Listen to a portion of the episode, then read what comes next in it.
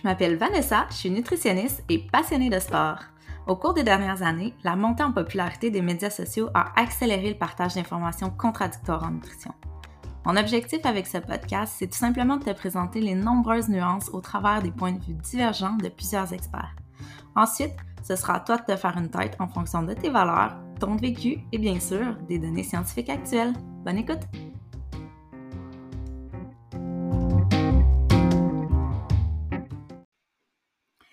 By the way, si t'aimes le podcast, n'hésite pas à me retrouver sur les différentes plateformes numériques.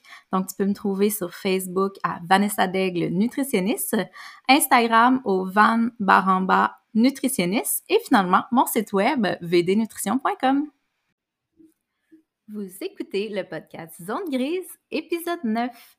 Aujourd'hui, je m'entretiens avec Alexandre Bosque. Alexandre qui est entraîneur et écrivain euh, du livre de J'ai pris une note parce que bien que j'ai acheté le livre, je me rappelais pas exactement le, titre qui est pourtant bien simple. Donc, Leçon des meilleurs entraîneurs au Québec. Donc, un livre super, pertinent en fait qui se trouve à être un peu les highlights euh, qui est ressorti de, de, son premier podcast qui s'appelle Momentum HV que je vous invite à aller euh, écouter. Donc, euh, j'ai d'ailleurs découvert Alexandre. Moi, j'ai découvert au début de la pandémie alors que j'écoutais les conférences du sommet du mouvement. Puis euh, ensuite, je me suis dirigée vers son podcast, justement, Momentum HV, qui aujourd'hui, euh, il continue de, faire un peu de podcast, mais plus euh, sous le titre de la confrérie du métal. puis j'avoue que j'ai eu un petit peu un coup de cœur professionnel parce que il dit lui-même, il se nomme lui-même comme étant un bro de gym.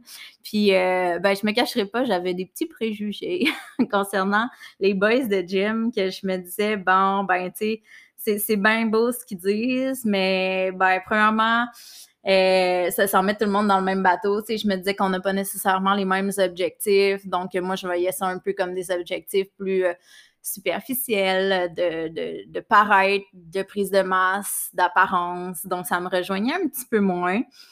Puis finalement, ben, Crime, en me rendant sur, euh, ben, premièrement en écoutant sa conférence, puis en me rendant sur son podcast, euh, j'ai découvert, euh, découvert des gars brillants, Crime, avec un discours qui faisait bien du sens. Alexandre, d'ailleurs, c'est un gars qui a une maîtrise, puis si je ne me trompe, il a même, je crois pas qu'il a terminé son doctorat, mais il a quand même étudié au doc. Fait que il y, a, il y a des choses bien intéressantes à dire, puis j'avais particulièrement apprécié finalement sa personnalité. Fait que c'est un gars sérieux qui se prend pas au sérieux, puis moi, ben j'aime ça. Fait que je l'ai, euh, je me suis vraiment, vraiment collée à son podcast là, pendant le, le, confinement. Fait que je m'entraînais, puis je l'écoutais. Puis moi, si je peux m'entraîner et apprendre et en même temps rire, ben écoute, tu gagnes mon cœur. Donc voilà pourquoi je l'ai invité euh, aujourd'hui sur le podcast. Puis d'ailleurs, euh, un des sujets que j'ai abordé avec lui, c'est euh, le jeûne intermittent. Parce que j'avais entendu un de ses épisodes où il en jasait. Puis je trouvais ça cool comment il abordait le sujet. c'est un gars qui est très collé à la littérature, euh, fait que il y, a des bons arguments, il, prend son, il base son opinion vraiment sur des faits. Fait que hyper intéressant de l'entendre. D'ailleurs, euh, Alexandre, il fait lui-même le jeûne intermittent. Euh, fait que ça va être cool de l'entendre à ce sujet-là. Puis finalement, on termine le podcast en jasant un peu de l'entraînement à domicile, puisque c'est son expertise. fait qu'il nous donne un peu des petits cues sur comment continuer de bouger à la maison, euh, malgré le fait que les gyms soient fermés. Donc, moi, c'est ce que je tente de faire là, présentement. J'avoue que euh, la première fois que les gyms ont fermé, c'était un petit peu plus facile parce qu'on se dirigeait vers l'été. Maintenant, ça demeure un défi, quoique j'ai peut-être la chance de, d'aimer l'entraînement à la base. Fait que pour moi, ça demeure quand même, euh, ça fait partie de mon quotidien. Je pourrais pas m'en passer, mais je peux comprendre que crime, c'est pas le même feeling de s'entraîner dans son salon. Euh, j'avoue que la motivation est quand même moins au rendez-vous. Fait que super cool de l'entendre à ce sujet-là. Donc, je vous laisse tout de suite à l'écoute de ce podcast. Bon mercredi. Tu as donné que je. Ah, laisse faire. Je dire, peux-tu attendre que je finisse de manger ma carotte? Mais là, je vais être la plaie désagréable. Puis genre... Ben, je vais parler un peu pendant que tu manges ta carotte. Fait que ça va commencer comme ça, ce podcast. Maintenant, on sait que euh, Alexandre Busque mange des carottes, mais ça tombe bien en fait parce que j'ai justement décidé d'ajouter un nouveau segment à mon podcast, mais on va le garder pour la fin. Puis c'est une journée dans l'assiette de. Fait que à la fin du podcast, je vais te poser des questions ben, ben, ben personnelles sur qu'est-ce que tu manges dans une journée. Maintenant que j'en ai appris plus sur ce que tu buvais comme bière. Donc, donc vous l'aurez deviné, aujourd'hui, je suis avec euh, Alexandre Bosque. On a euh, deux gros sujets, en fait, euh, que je souhaitais aborder avec lui aujourd'hui. Donc, le premier, c'est le jeûne intermittent. Euh, vous vous demandez peut-être pourquoi on jase de jeûne intermittent ensemble. En fait, c'est que Alex il a fait une, un, podcast dernièrement sur le, le, sujet, sur le jeûne intermittent. Puis, euh, il était fort intéressant, donc j'ai décidé de le relancer sur ce sujet-là. Puis ensuite, on va parler euh, d'entraînement euh, en temps de COVID, entraînement à la maison. Donc, si vous vous demandez, en fait, qui est Alexandre Boss, parce que je ne l'ai pas du tout présenté, mais je vais le laisser, je, je, vais lui laisser la parole, puis je laisse se présenter lui-même. Donc, salut Alexandre, ça va? Ça va très bien. merci beaucoup de recevoir ton podcast. C'est vraiment, euh, c'est vraiment un plaisir d'être là, surtout que j'ai écouté plusieurs épisodes. Tu avais quand même une liste euh, assez haute d'interviews. c'est vraiment cool. Merci beaucoup. J'apprécie énormément. Ça me fait plaisir. Euh, concrètement, je suis qui? Ben, je suis entraîneur depuis 11 ans. Je suis kinésiologue. J'ai fait une maîtrise en kin. J'ai fait de la recherche pendant. J'ai fait de la recherche à temps plein pendant 7 ou 8 ans, je pense, en faire de même principalement sur tout ce qui est composition corporelle, santé publique, perte de gras, activité physique, nutrition, vraiment cette sphère-là que je faisais un petit peu plus. Puis c'est ça, depuis deux, depuis cinq ans, j'ai mon entreprise qui s'appelle Momentum HV, qui concrètement fait de la perte de gras pour un peu plus de monsieur, madame, tout le monde, principalement des femmes. Puis c'est pas mal ça, là. Je dirais ça fait le tour. Là. OK, déjà, mon Dieu, t'es très concis. ouais? Mais... J'aime pas ça parler de moi, sérieusement. Ben, j'étais vraiment mauvais sur Tinder à cause de ça. Il faut vraiment que tu te décris. Sérieusement, j'étais à chier sur Tinder, mais ça, c'était une autre conversation. OK. Bon, ben, on en reparlera, écoute, si tu veux. mais euh, pour le moment, c'est un dossier classé de ce que j'ai cru euh, comprendre, de toute façon, pour l'histoire de Tinder. Ouais. Euh, oui, oui, ça l'est. Oui, oui, c'est ça. Hein. Donc, puis si je peux me permettre aussi, dans le fond, toi, tu, tu fais des podcasts depuis longtemps. Donc, justement, au départ, c'était ton podcast s'appelait Momentum HV. Puis maintenant, c'est rendu la confrérie du métal, c'est bien ça? C'est ça, ouais.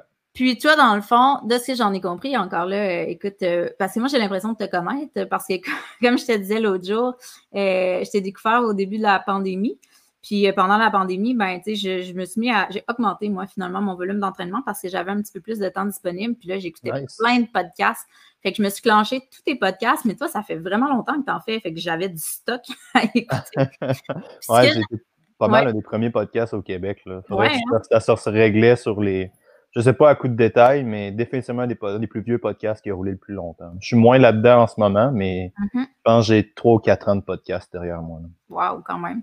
Puis ce que j'en ai compris, justement, c'est que tu étais un peu un, malade là, qui avait euh, traversé le, le... Il me regarde. nice. Fait que, que j'aime la bière, que je suis mauvais sur Tinder, puis que je suis malade. Dans le fond, des carottes. Un, bel interview qui s'en vient. Là. Mais euh, ce que je veux dire, c'est que ce que j'ai cru comprendre, c'est que tu as fait un peu comme le tour du Québec pour aller rencontrer du monde pour tourner des podcasts. Puis genre, euh, tu étais dans des gyms parce que tu savais pas trop ou que tu allais dormir. Quand même, euh, c'est cool. Tu étais, bien motivé? Euh, ouais, ouais, j'étais motivé. On peut dire ça comme ça. Je sais pas. Je suis juste, quand je saute sur un truc, j'arrête de vivre puis je fais une affaire seulement. Mm-hmm. c'est un truc que je suis vraiment. Puis c'est ça, c'est des parallèles qu'on fait souvent avec la nutrition. Tu sais, le monde font juste comme une diète puis ils sautent là-dedans pendant un mois non-stop. Après ça, ils se demandent après 28 jours pourquoi ils sont plus capables de rien faire, tu sais.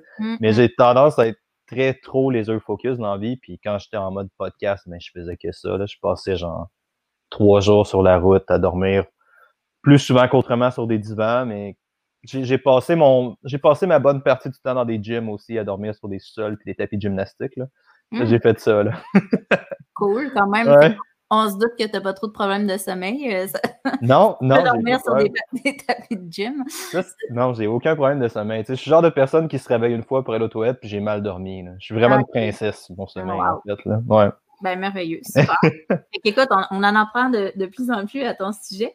Euh, donc, on peut peut-être commencer justement avec euh, notre premier podcast, euh, pas notre premier podcast, notre premier sujet qui est le jeûne intermittent. Puis, je, vais, je vais commencer en te citant. Donc, euh, j'ai réécouté pour une deuxième fois tantôt l'épisode que tu avais fait euh, sur le, jeûne intermittent. Et donc, tu dis que le jeûne intermittent, ça vient toujours fucking te chercher. donc, qu'est-ce que tu veux dire par là un peu? D'abord, je sais que toi, tu le pratiques, le jeûne intermittent? Oui. Ça fait longtemps quand même. Euh, première année de maîtrise, ouais, il y a deux ans de maîtrise, un an de doctorat, quatre ans de momentum. Fait que ça fait au moins un 7-8 ans, certains, certains. C'était quand même assez. Euh, tu étais dans, les premiers, probablement, à mettre ça en. Ben, au Québec, ici, c'était pas très populaire à l'époque.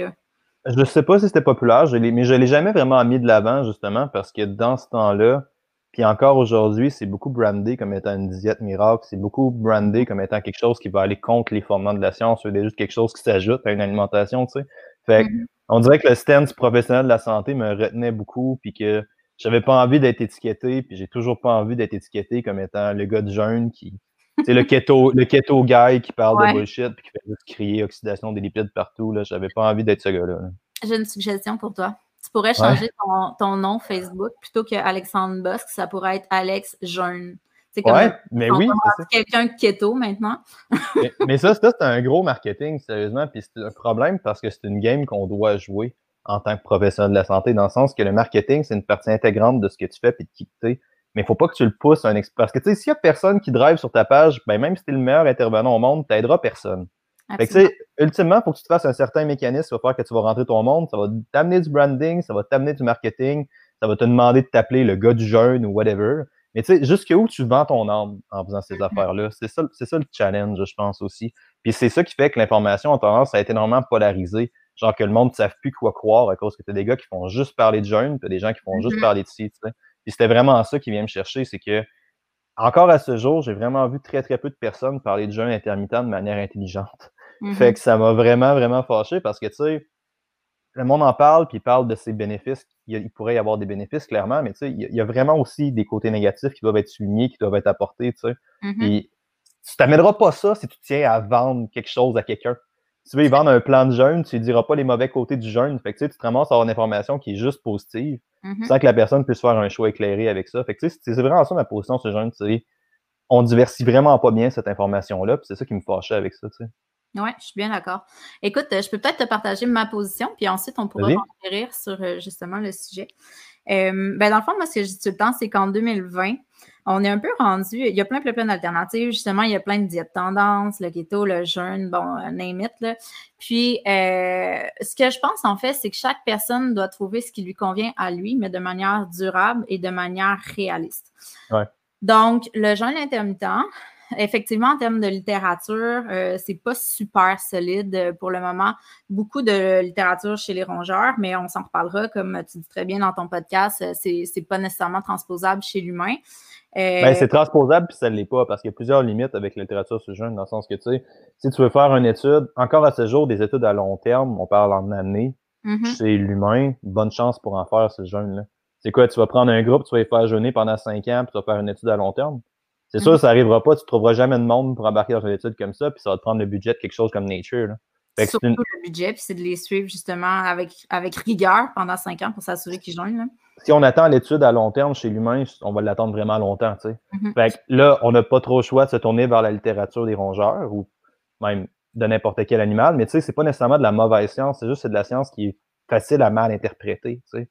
Dans le mm-hmm. sens que tu pourrais avoir des paramètres qui ont des fluctuations très, très positives chez l'animal, genre tu augmentes des fluctuations de 300% de ta glycémie, puis t'es genre, oh mon Dieu, c'est fou mais quand tu te transposes, poses un humain, t'es comme, il n'y a pas vraiment d'application. Non, mais c'est ça, exactement. Mm. Fait que, fait que c'est ça, finalement. Puis je pense que ça, ça convient à certaines personnes qui le font très bien puis qui ont des bons résultats. Puis il y a d'autres personnes à qui ça convient euh, vraiment moins bien. Puis moi, justement, en pratique, j'ai deux facteurs majeurs que je prends en considération pour voir si je peux suggérer ou non le jeûne. C'est premièrement la relation avec la nourriture.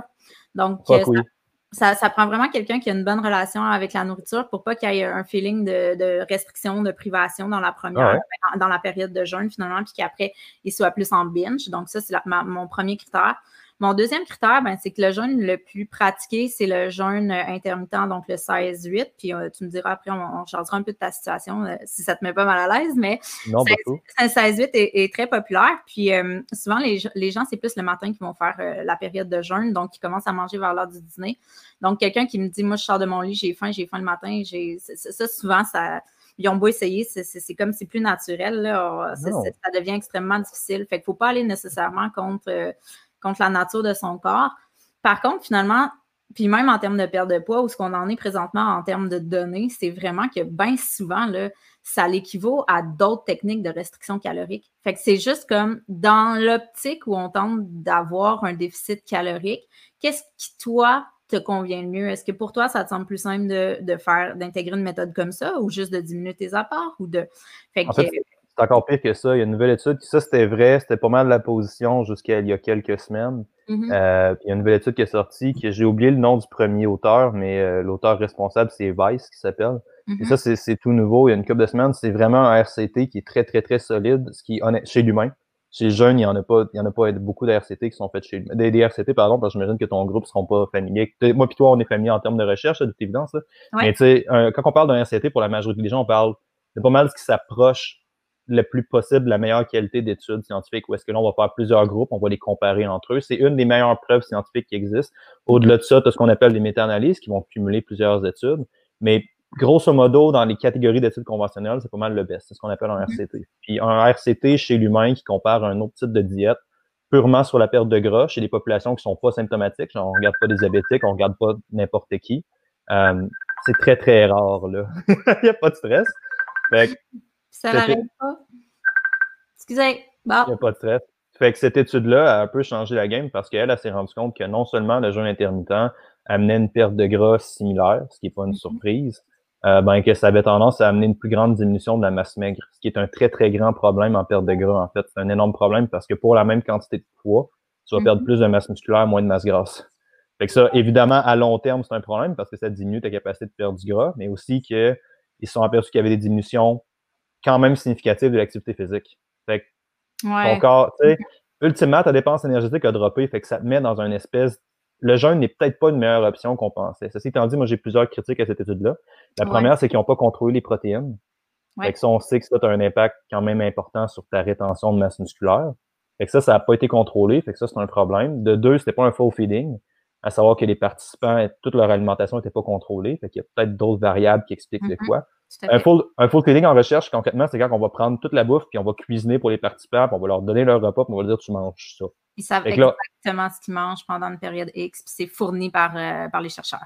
C'est fourni par les chercheurs, on pèse les restes. Mm-hmm. C'est un des meilleurs types d'études qui existent en ben, C'est bon, c'est pas bon, parce qu'encore là, on se ramasse à créer une espèce de bulle qui n'existe pas vraiment dans la vie. On, fait, on mesure purement ça. Mais tu sais, il n'y a rien de parfait. Oui, mais en termes de preuves scientifiques en nutrition, c'est pas mal un des best qu'on a. Mm-hmm. Puis là, c'était pas un full feeding, fait que, il y a peut-être d'autres variables. les protéines n'ont ont, pas été contrôlées. Fait moi, je dirais, je serais très curieux de voir si on contrôle l'activité physique, si on contrôle les protéines, est-ce qu'il va y avoir une restriction similaire ou non, une perte de gras similaire. Mais ça, c'est quand même, quand même un facteur qui dirait que ça pourrait être pire pour la perte de gras si c'est pas checké, tu sais. Mm-hmm. Puis tu sais, tu dis qu'ils ont, ils ont dénoté euh, une diminution de l'activité physique dans certains cas, mais. dans beaucoup de cas, c'est la moyenne. Dans beaucoup de cas, mais c'est quelque chose qu'on peut voir aussi en restriction calorique si la, restriction calorique est, mal faite. Tu sais, quelqu'un qui se met, qui, qui se met à moins bien, ben pas à moins bien manger, mais à moins manger simplement, euh, il peut en avoir aussi des, des, des, déficits puis des manques d'énergie, puis euh, ah oui? à, diminuer sa dépense énergétique, effectivement. Là, fait que c'est assez fréquent. Ben, il va falloir, il va falloir qu'on spécule vraiment puis qu'on définisse qu'est-ce que la dépense énergétique dans ce temps-là, parce que la dépense énergétique, souvent, on parle du concept qui est l'addition de toutes les composantes de la dépense énergétique. à savoir que tu... Ouais, qui n'est pas juste l'activité physique. L'activité physique, mm-hmm. c'est une infime portion. Tu, sais, tu vas avoir l'activité physique, tu vas avoir le métabolisme de base, tu vas avoir ta thermogenèse alimentaire, puis tu vas avoir ton, ton activité physique totale. Tu as des drops. Là, le monde s'amuse à taper là-dessus. Là. Ça, c'est très, très impressionnant. Là. Mais tu as des drops 100% normal de ton métabolisme quand tu perds du poids parce que tu perds de la masse grasse, la masse maigre, les masses grasses consomment des calories au repos. Ça, c'est 100% normal. Dans le cas du jeûne, cette étude-là, elle, ce qu'elle a noté, c'est une, drop normale, on parle d'environ 30% du métabolisme par rapport à une perte de gras. Ça, c'est à peu près à ce qu'on s'attend. Tu sais. Mm-hmm. des drops de 30 à 40% Le jeûne enregistre une drop de l'activité physique jusqu'à 60 La dépense énergétique, excuse-moi, j'ai dit métabolisme. On parle d'une drop de 60 de 60% de l'activité physique totale. Fait que, tu sais, c'est huge, là. C'est vraiment, vraiment beaucoup.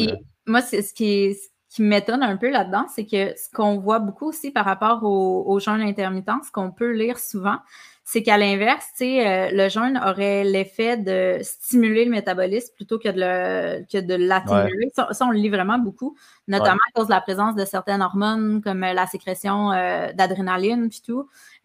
Ça, est-ce que c'est qu'est-ce que tu en sais en termes de littérature? dans le fond, ça, ça vient un peu contredire je ne sais pas pourquoi, on lit vraiment ça à, plusieurs endroits, là, mais. Ah, ça, c'est super simple, c'est parce que les hormones, c'est sexy, puis les hormones, ça le ouais. large. La, la, raison, c'est vraiment, vraiment juste ça. C'est que tu peux mm-hmm. lier. Si tu cherches un peu une étude qui te corrèle n'importe quoi avec une hormone, tu vas la trouver. Les hormones, les hormones étant les messagers, puis étant les parties du corps tellement importantes qu'elles sont, tu mm-hmm. peux les corréler avec à peu près n'importe quoi. Puis c'est mm-hmm. facile d'observer une fluctuation, ça se mesure. C'est facile de voir que la mesure elle monte ou elle baisse, mais tu sais, les hormones, ça fluctue énormément de manière 100% naturelle dans une journée. Je vais, donner un, un, exemple dans mon monde, mettons, parce que euh, ça, c'est une grosse, un gros red flag en entraînement. Le monde sont très intéressés par la testostérone. Parce que c'est un hormone mm-hmm. qui est anabolique. Si tu boostes ta test, tu vas avoir plus d'impact. Puis là, il y a plein de suppléments qui existent qui s'appellent des test boosters, qui étaient un peu plus fréquents avant. Là, on les voit un peu moins. Mais tu sais, l'argument de ces affaires-là, c'est que ça boostait ta test. Mais la test d'un homme normal, on va la sortir à titre 700 par jour, un homme en santé. Mm-hmm. Fait que, si ta si à 710, tu vas faire Waouh, mon supplément a un impact, mais ça fluctue genre de 2 puis 300 dans une journée. Tu sais, tu pourrais sortir un 400 puis ça soit 100% normal, comme tu pourrais sortir un 100. Fait que ton 700 à 710, il veut absolument rien dire, tu sais. Mm-hmm. Mm-hmm. Puis, c'est là que tu vas trouver un impact qu'on appelle statistiquement significatif. Fait qu'on va trouver des chiffres en recherche qui veulent dire quelque chose, qui sont des différences qui existent. Et on mm-hmm. parle d'un autre concept qu'on appelle le cliniquement significatif, qui est alright, fine, il y a une différence, mais cette différence-là, elle veut absolument rien dire. dans mon dans mon projet de maîtrise, là, on faisait. Moi, j'ai été très chanceux, j'ai eu la chance de jouer beaucoup avec des stats, j'ai joué beaucoup avec des affaires on a eu des milliers de participants dans mon étude, je pense 3 ou 4 000 total, une affaire de même. Fait qu'on avait beaucoup de puissance. Puis à m'amener, on arrive, puis on trouve une différence de recherche malade, là, un P001. Tu sais, t'es comme un P1 sur 1000. C'est comme c'était super fort. T'es comme, ah mon Dieu, on s'en va dans Nature, on va publier n'importe où, ça va être fou raide. C'était quoi le sujet? C'était la différence entre des, euh, la différence de consommation fruits, légumes, euh, de consommation de fruits et légumes selon le statut civil. En ma connaissance, il n'y avait aucune étude là-dessus, il n'y avait rien. Dans le sens qu'on montrait clairement que les gens divorcés ou les gens célibataires avaient une différence. Puis on avait rentré ça dans le, dans le logiciel de stats, puis on sortait une corrélation fou raide. On était ah. comme, moi, on a vraiment trouvé quelque chose de fou. Mais c'est qui qui mange plus de légumes, les célibataires ou euh, le monde ben, de, de, de, connaissance, c'était les gens divorcés, mais après ça, on va voir l'impact réel. Puis on se rend compte que la différence, c'est 0.05. OK. Fait que... 0.05 portions, on peut trouver une différence mathématique, mais c'est fuck all le rien, 0.05 portion. Là. c'est même, pas, même pas une demi-portion. On parle du vingtième d'une portion. Mais nous, on avait les chiffres, on avait les données, puis on avait les statistiques pour trouver des différences de même. Mm-hmm. les chiffres sont pas aussi importants que notre capacité d'interpréter les chiffres. C'est ça qui manque au monde. Le monde va se promener sur fucking Google, puis là, regarde les meilleurs protocoles de perte de gras. Il y a plein d'études qui sont pas capables de lire ou qui sont très difficiles à mal lire. Puis là, se ramassent à dire n'importe quoi avec des chiffres parce qu'ils n'ont pas le contexte pour les interpréter. Tu sais. Mais en dehors de ça aussi, c'est que même les professionnels, euh, c'est quand même pas évident. Puis même en, tant que professionnel, on, oui, on est formé à différents niveaux, mais euh, tu sais, moi, je dis souvent que ce qui me gosse dans la vie, c'est que c'est le monde qui partage une seule et unique étude, qui n'est pas justement une méta-analyse ou pas une, revue, puis qui est comme. tu sais, euh, il met un titre à ça, il commente. Une, une étude, ça veut rarement dire quelque chose. Là. à moins que tu connaisses le contexte de la littérature. Là, tu es capable de parler. Si tu connais le contexte de la littérature dans lequel cette étude-là étude s'ajoute, fait que tu connais toutes les autres études ou à peu près qui se font avant, ton opinion vaut quelque chose. Sinon, tu n'as pas grand-chose d'important à dire avec une étude. en effet. Mais, des études euh, sur à peu près n'importe quel sujet, là, tu peux en trouver pour appuyer, euh, pour infirmer ou pour confirmer ton opinion. Là. Vraiment. Mhm. Et une des pires formes de science, c'est ce qu'on appelle du cherry picking, à savoir que les gens vont faire exactement ce que tu dis. C'est vraiment un truc qui existe, c'est quelque chose qui est déploré par les scientifiques, c'est quelque chose qui est fait malheureusement de manière inconsciente. À mhm. savoir que les gens vont choisir une étude précise, vont la sortir du lot d'études, et après ça, on va faire cette étude-là dit que ça. Tu sais, puis on jase pour jaser, là, mais des études groundbreaking en nutrition, là, en perte de gras dans les dernières années, il n'y en a pas vraiment eu. Là fait faut faire attention avec toutes les études flash, tous les trucs mm-hmm. flashy, que ce soit jeûne intermittent, que ce soit la cétose, que ce soit whatever. tous les trucs flashy qui permettent d'autres affaires, à un moment donné, t'es comme, Mm. on va loin un peu, les gars, là. Puis c'est ce flashy-là, justement, qui ressort toujours dans les médias Ben parce oui. que ça, ça fait vendre puis ça fait, ça fait des, ça donne des vues, tu sais. Fait que, Ben ouais.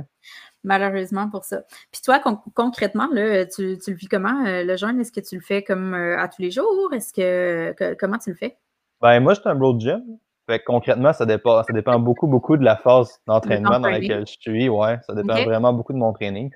Euh, à chaque fois que je tombe en restriction calorique, à chaque fois que je tombe en perte de gras, je me mets à jeûner d'une quelconque manière. Pratiquement tout le temps. Puis, euh, c'est quelque chose que j'ôte quand je tombe en prise de masse parce que je trouve que c'est vraiment, vraiment Mhm. Un J'ai de la- misère à rentrer des calories si je mange pas beaucoup le Sûr. matin. Mhm. Euh, mais tu sais, c'est quelque chose que je fais beaucoup, beaucoup plus en perte de gras ou quand j'ai besoin d'être très productif. Dans le sens que de manière très personnelle, puis là, je suis pas en train de dire qu'il y a des bénéfices pour tout le monde. Il y a quand même un petit peu de données là-dessus, mais rien de super concluant, fait que partez pas en fou avec ça. là. Mais il y aurait quand même certaines données qui peuvent montrer que le jeûne intermittent pourrait avoir un impact léger sur la concentration, certaines petites affaires. Puis c'est un impact que je vois vraiment dans ma pratique, personnellement, vraiment sur moi. Fait que quand j'ai besoin d'être concentré, j'ai besoin d'écrire, j'ai besoin de faire euh, ma journée est répartie selon mes wins, là, puis mes, Mhm. mes victoires, dans le fond. Quand j'ai besoin de faire un gros projet qui nécessite mon attention, je vais généralement être à jeun. Puis Ça va être first thing in the morning. Fait que Mhm. je m'en sers beaucoup pour ça. Euh, par contre, j'adhère pas du tout au 16-8. Euh, je pense, je pense, je pense que c'est juste un terme qui a été marketé puis qui a été bien brandé, 16-8. Là. Même un des, un des chercheurs, pas particulièrement sur le jeûne, mais le jeûne s'inscrit dans une famille beaucoup plus grande qu'on appelle la chrono, ben, que tu connais, qu'on appelle la chrononutrition, en fait. Mhm. Tout le concept selon lesquels il y a des fluctuations, soit hormonales, soit de ton cycle circadien dans une journée avec l'heure, puis là, tu adaptes ton alimentation en fonction de ça. Puis un des gros chercheurs sur la chrononutrition, c'est Dr. Pendas au Salt Institute, puis lui dit que le 16-8 est, est excessif, dans le fond. Là. Mhm. Fait que, tu sais, moi, j'adhère pas du tout au 16-8. Trop Comment? de, trop de jeûne, il dit qu'il est excessif dans le sens que qu'on en Ouais. parle pas ou que la période de jeûne serait excessive? La période de jeûne serait excessive dans le sens que, tu sais, le, le problème principal, j'ai j'ai adoré ton intro parce que c'est exactement ça, puis tu l'as dit de manière vraiment plus claire puis plus prononcée. Moi, je le fais avec mes clients, fait que j'étais un peu pisse en même temps. Je ah, faudrait vraiment que je dise ça comme ça. Mais tu sais, tu as vraiment parlé d'un certain un phénomène de compensation. C'est ça le fuck avec le jeûne. Mhm. Faut que tu sois vraiment, vraiment conscient de ça, que si tu jeûnes, là, tu fais, alright, c'est ma période de jeûne, puis là, tu te mets à binger que le sacrement. Le jeûne, c'est pas pour toi, mon ami. Non, non, c'est Je, ça. je m'en fous que ce soit la meilleure méthode de perte de gras, je m'en fous que ça soit ci, je m'en fous que t'es, ma, ta- ma tante Karen ait perdu 50 livres avec ça. Si toi, t'es pas capable de. Ouais, c'est ça, mais tu sais, si toi, t'es pas capable de binger, de faire ça sans binger que le sacrement, c'est une horrible méthode. Puis ça, ça s'applique pour toutes les diètes. Si tu fais une diète céto, puis que tu commences à manger des amandes comme si ta vie en dépendait. Ouais, c'est ça.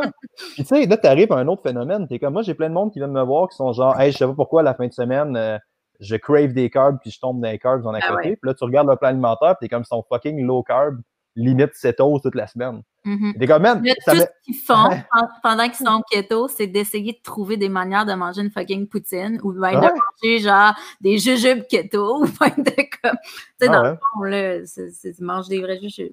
Puis, j'ai-tu le droit de sacrer sur ton podcast? Je sais pas s'il y a des. Ouais, euh, ok, parfait, parce que je viens de la Beauce, puis euh, j'ai comme jamais renié ces racines-là, vraiment. là. Mais tu sais, le problème avec toutes les hosties de diète, toutes les personnes, c'est à partir du moment où les gens vont chercher des calices de balles d'argent. C'est à partir du moment où est-ce que le Ouais. monde va faire comment je peux hacker mon corps? Comment Mhm. je peux perdre plus de gras rapidement? Puis ce mindset-là te met tellement dans une position faible où est-ce que tu n'es plus capable de rien faire parce que la seule chose que tu recherches, c'est la maudite facilité. Puis là, tu arrives, fucking breaking news, guys, c'était facile de perdre du gras, tout le monde le ferait. Ouais, vraiment. fait, tu peux pas juste embarquer là-dedans puis courir là-dedans. Il y a des méthodes plus adaptées, plus convenables, mais tu sais, si tu passes ta vie à chercher ta balle d'argent, no shit que tu as encore 70 livres overweight, là. Mhm. Puis c'est un problème. Puis, Mais tu sais, bon. tu vois, moi, j'ai jamais osé rien essayer, là, dans le sens, tu sais, le, le jeûne, justement, euh, je trouve ça cool. Je trouve que, tu sais, parmi tout ce qu'il y a, là, je trouve qu'il y a quand même des avenues intéressantes. Puis, euh, tu sais, jamais j'ose tester des méthodes parce que présentement, tu sais, ça va bien, justement. Tu sais, euh, je mange bien, je bouge bien. Tu sais, mon alimentation est pas parfaite, mais est équilibrée. J'ai du fun dans ce que je fais. Fait que je me dis, tu sais, des fois, quand tu commences à jouer là-dedans, là, in, out, prise, perte, prise, perte, tu sais, ça devient comme, ça peut devenir plus challengeant. Il y a, il y a le niveau aussi, euh, nous, on est beaucoup là-dedans en nutrition, mais il y a tout le niveau psychologie avec la nutrition parce que des fois, c'est bien beau d'avoir des recommandations. Puis c'est un peu ça que je parlais avec euh, Matt Bouchard, tu sais. Des fois, euh, les naturaux sont bien, bien, bien by the book, là. Puis sont, moi, des fois, je trouve qu'ils sont comme, euh, c'est bien beau l'assiette parfaite, puis euh, ton avocat avec euh, tes, euh, tes légumes verts, puis tout. Mais tu sais, euh, la concrètement l'applicabilité puis la durabilité des conseils, c'est parce que le monde, il aime ça, tu sais, d'en manger des, des muffins puis des galettes. C'est comme, faut, faut trouver aussi l'équilibre dans tout ça. Là. Mais j'ai pas aimé ce que tu as dit tantôt avec le. Moi, j'aime pas faire ça parce que le jeûne, c'est une des seules diètes que je vois des applications, genre. Tu sais, il y a pas. Toutes les diètes ont des applications. Même quelque chose de puis là, je vais peut-être être un peu trop intense, mais personnellement, j'ai quelque chose de très, très, très. J'ai une vision très, très, très négative via la diète cétogénique. Mm-hmm. Genre, je le cacherai pas. Je me suis déjà fait écrire pour me dire que j'étais un câble parce que j'ai dit que c'était ben de la merde. J'ai dit que c'était de la merde sur un podcast. J'ai carrément dit ça. Puis là, les Keto Warriors sont arrivés sur ma page, je m'en commencé à me traiter de câble, tu sais. Ben, ils peuvent être très réactifs, effectivement. Ah, mais qui mangent un char de merde, honnêtement. Si j'ai à dire que la diète céto, c'est de la merde sur une plateforme publique, puis que je reçois deux, trois messages passés, ça me dérange pas tant que ça. Mm-hmm. Mais, tu sais, diète cétogénique a des applications très, très, très malades puis très, très, très intenses pour tout ce qui est population symptomatique, entre autres des épileptiques, des gens qui sont en phase terminale de cancer. Fait que t'es comme, là, là, ouais, ouais, t'es comme, mais shit, on a des améliorations de la qualité de vie, des fois de 10 à 15 comme, Ça fait super longtemps, en plus, que c'est ben utilisé le traitement de, de l'épilepsie puis tout, là. Mais, quand je parlais de, de, des avenues intéressantes. Je parlais surtout justement de la modulation, de, de la santé, du poids, de, de tous les facteurs métaboliques. Là. OK, OK, c'est ça que tu voulais dire. OK, excuse. Mm Ben, c'était pas clair. non, mais tu sais, c'est ça. Et même quand tu tombes dans quelque chose comme n'importe quel type de diète à partir de là, tu as une diète qui rime avec du monde, tu sais. Ouais. Tu as du monde, mettons, puis on parle de recommandations. Pas Mathieu Bouchard, mais il y a beaucoup de naturopathes qui sont en guerre contre les carbs pour une raison que j'ignore, tu sais. Mm-hmm. Comme contre les glucides, excuse. On n'est pas dans un podcast. Ah, l'entraînement, on dit des carbs. M'excuse, mais tu ah, sais. Ah, moi aussi, des fois. Ah, des carbs? Ah ouais, ben, c'est très cool. Mm-hmm. Mais tu sais, as beaucoup de naturopathes qui sont en guerre contre des carbs, qui sont en guerre contre des affaires de même, mais t'es comme. Mm-hmm. Moi, j'ai une alimentation low carb là, dans la vie. Là. Mm-hmm. Puis tu sais, ça me va. Là. Fait que moi, tu montes mon pain, tu montes mes muffins, je vais être bien chill. Là. Puis tu sais, pour beaucoup de monde qui s'entraîne, tu vas adhérer. Ben, beaucoup de pro gym plus, là, tu vas adhérer au style de vie. Là. Tu vas adhérer à la portion protéines, glucides, gras. Tu vas adhérer à ça. Fait que tu sais ça te fait plaisir, puis tu le fais, puis tu aimes ça être ce mode de vie-là. même si tu pars avec une recommandation générique pas durable, quand tu parles à des entraîneurs ou à des gens qui s'entraînent dans le monde du bodybuilding ou n'importe quoi, ben, c'est super maintenable pour eux, même si la recommandation n'est pas super appropriée, en effet. Ah, mais en même temps, moi, je suis d'avis que, tu sais, euh, il y a des personnels, il y a des, professionnels pour, tu sais, tantôt, on disait justement qu'on n'avait pas le même genre de communauté, mais tu sais, euh, quelqu'un justement... je sais même pas c'est quoi ta communauté, en fait, je serais curieux de... Ben, un peu plus monsieur, madame, tout le monde, des gens sportifs beaucoup, euh, quand même assez jeunes, 20, 35, 40 à peu près. Excuse-moi, qu'est-ce que tu disais? Pardon, je t'ai coupé. Hein. Euh, c'est pas grave. euh, je disais que, euh, ouais, c'est ça. Tu sais, clairement, mettons justement, quelqu'un qui va voir Matt Bouchard recherche pas les mêmes conseils que quelqu'un qui vient me voir versus quelqu'un, justement, mon deuxième podcast, j'étais avec des filles, les autres sont bien pro health at every size, c'est vraiment nutrition intuitive, on met un peu le poids et puis tout. Fait tu sais, mettons justement quelqu'un qui, qui prend rendez-vous en nutrition, qui s'attend à avoir des conseils un peu comme Matt donne, qui se ramasse avec elle et vice-versa. Je veux dire, ça marche pas, ouais c'est ça, il faut qu'il y ait un fit finalement avec le professionnel selon tes valeurs, parce que ça reste que l'humain est un individu beaucoup plus complexe que juste voici des recommandations, mais là en application. Tu sais. Ouais. Et ça je, ça, je me permets un point ou n'importe quoi, tu me le dis, c'est pas approprié, mais tu sais, toute la thématique de l'alimentation intuitive, c'est pas non plus la balle d'argent qu'on parle, ça vient avec un énorme drawback, là, dans le sens que, tu sais, on peut parler de ce qui est théoriquement parfait, de ce qui est théoriquement santé pour la majorité des gens, mais il y a beaucoup de monde qui vont commencer des stratégies alimentaires, qui vont proposer n'importe quoi qui, résulte en une amélioration significative de leur qualité alimentaire. Là. Fait que, je te parle pas juste de perte de gras, je te parle de santé en général. Il y a beaucoup de monde qui vont le faire d'abord et avant tout sous le créneau de la perte de gras. Là. Fait que, tu sais, ah là, quand tu arrives avec une application comme faut juste que tu ne soucies pas de ton poids, faut que tu écoutes ta faim, là, tu déconnectes avec la motivation principale de la personne. Puis tu as parlé psychologie tantôt. Là. Tu sais, ultimement, oui, c'est mieux, je comprends. En théorie, ça doit marcher, c'est bien chill. Mais tu sais, c'est un humain. Là. Puis cet mm-hmm. humain-là, il veut savoir qu'il le fait dans la bonne direction. Il veut pas se faire dire tu manges ce que tu peux. Fait que, tu sais, mm-hmm. ultimement, c'est du comportement humain qu'on module. Pas mal plus que des, Ben, c'est un peu le même discours que j'avais dans le podcast avec les filles. Justement, je jouais euh, l'avocat du diable dans ce podcast. Parfait, ça. Ben, je suis content que tu me dises ça. Parce que je leur disais, tu sais, veux, veux pas, vous devez perdre des clients. Parce que, tu sais, je veux dire, c'est pas tous les clients qui veulent se faire dire, écoute, on va mettre le poids de côté. C'est pas tout le monde qui est rendu là. Pas, ça convient pas à tout le monde, tu sais. Fait que des fois, tu sais, moi, j'ai des clients avec qui je suis alimentation intuitive, j'ai des clients avec qui je le suis moins, tu sais. Je pense qu'il faut, faut s'adapter finalement avec les attentes et la personnalité de la personne euh, qui est devant nous. C'est drôle parce que j'avais des préjugés là-dessus. Euh, une nutritionniste que moi j'aime beaucoup, c'est Claudia Hull. Je sais pas si ouais, Claudia, j'aime vraiment beaucoup sa j'aime beaucoup sa façon d'être et sa façon de parler. Là. Tu sais, elle est mm. très, très elle sur les médias sociaux. Ouais, puis moi, moi, ça me parle beaucoup, un style comme ça. Puis euh, elle en avait parlé, je l'ai eu sur mon podcast, ça m'a amené, puis elle me parlait de ça. Puis tu voyais qu'elle était vraiment pas tant pro alimentation intuitive, mais qu'elle osait pas tant en parler non plus. Fait que là, j'étais comme, y a-tu genre une espèce de guideline de nutritionniste que ça va dans cette direction-là? Fait que je suis content de voir que tu diverges un peu de ça. ben, on s'en est parlé justement, moi puis Claudia. On se parle quand ah même. Ah ouais, on, on, se parle quand même beaucoup sur Facebook. Fait que euh, on s'en parle. Oui, on s'en parle de ça. Que, puis là, ça devient, tu sais, malaisant. ça aussi, j'en je, parle dans le podcast avec les filles, c'est qu'en tant que nutritionniste, c'est rendu qu'on se sent quasiment mal de donner des conseils, tu sais, pour la santé ou pour euh, une certaine perte de poids quelconque, tu sais, parce que là, on sent la pression depuis parler de ça, de, ben, à un moment donné, comme, euh, on peut en prendre puis en laisser, là, aussi. Euh. Oui, c'est clair. Tu as bien raison. Fait que, ouais, des fois, il faut oser le dire. Puis justement, à un moment donné, j'avais commenté quelque chose, puis elle était là, ah, t'es hâte d'avoir commenté, tu sais. pas te faire bâcher avec ça. T'es bâché, écoute. T'es hâte, Claudia. Si t'écoutes, on t'aime. On t'aime, Claudia. Fait que, euh, ouais, puis avant de terminer sur euh, le jeûne intermittent, même si on était plus tant là, là je voulais juste te dire, je sais pas si je suis la première à t'en parler, mais euh, attends, je m'étais pris une petite note sur le nom du gars, ouais. Euh, dernièrement, j'écoutais l'émission, euh, la, c'est la vérité sur trois petits points, là, dans le fond, qui euh, c'est difficile à, explorer. Je ne sais pas si ça dit quelque chose. Non. Dans, le fond, c'est un docteur scientifique qui, lui, euh, il est bien dans, dans, le domaine de la santé, là, justement. Fait que, il a fait, mettons, la vérité sur les vitamines, la vérité sur l'activité physique. Puis là, dernièrement, il a sorti l'activité sur le jeûne intermittent. Ah ouais? Ouais. Fait que je l'ai écouté, puis euh, j'avais bien hâte de voir qu'est-ce qu'il allait faire, justement. Puis je suis sûre que tu vas penser un peu comme moi, mais tu sais, finalement, j'étais vraiment déçue là, parce que lui, dans le fond, tu sais, il, il se, prête au jeu. Fait qu'il commence à faire le jeûne intermittent puis tout. il a fait, euh, il a fait mesurer euh, ses, ses, facteurs métaboliques puis tout, des prises de sang au début. Puis, euh, oh, nice. OK, très hot, ça. ça J'aimerais vraiment savoir ça.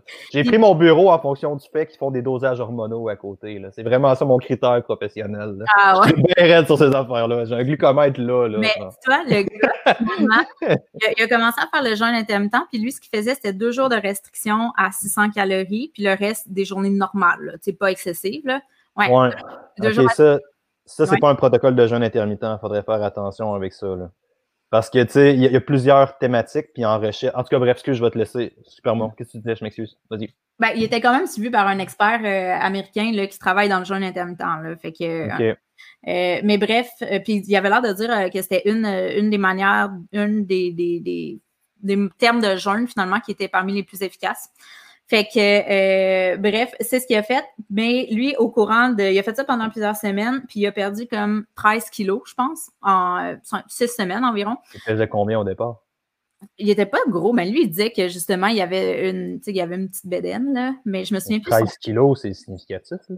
Oui, vraiment. Mais c'est ça, c'est qu'à la fin, il va, il va remesurer justement toutes ces. Ben, il, il compare avec ses prises de sang puis tout, puis il dit Ah, oh, le jeûne, finalement, regardez tel, tel, tel paramètre, comment ça s'est amélioré, puis tout. Mais j'étais comme T'as perdu 13 kilos. Tu sais, ah hein, perdu 13 kilos de n'importe quelle manière, que peut-être tu aurais eu les mêmes changements. Mais lui, tout ce qu'il véhicule à la fin, finalement, c'est comme justement les avenues intéressantes du jeûne, puis. Euh, j'étais comme comment un docteur peut en venir à une conclusion comme ça, ah finalement. tu sais. Non, ben, tu sais, les propagandes les plus dégueulasses qui sont faites dans tout le monde de la nutrition sont faites souvent par des sans vouloir. J'ai beaucoup de, ma clientèle principale sont des médecins, OK? Mm-hmm. Fait qu'il y a beaucoup, beaucoup de médecins que j'aime d'amour, là. Tu sais, j'ai passé ma matinée chez des médecins, en fait, là. Mm-hmm. Fait que, tu sais, c'est des clientèles que j'aime beaucoup, mais il y a beaucoup d'horribles mythes qui sont propagés par des médecins en nutrition. on parle de Jason Fung, qui est un réel docteur. Mm-hmm. on parle de ses affaires, tu sais, puis souvent, je, je, moi, je suis pas capable de dire les médecins font ça, parce que je pense que c'est absolument pas le cas. Mais je pense que définitivement, il y a beaucoup de médecins que le fait d'être médecin, ça leur donne une certaine tribune en nutrition, puis que c'est souvent un problème. Là. Et tu sais, c'est ça mon gros, gros, gros problème avec le My Health at Every Size. Là. Et comme, tu arrives à une étape où est-ce que non, non, là, tu, oui, oui, la perte de gras, c'est pas tout dans la vie, puis il y a bien des affaires que ça l'améliore pas. Puis si t'es pas heureux avant de perdre ton poids, ben breaking news, man, tu seras pas plus après dans la majorité des cas, tu sais. Mais il y a quand même une grosse notion de santé cardio-métabolique. Là.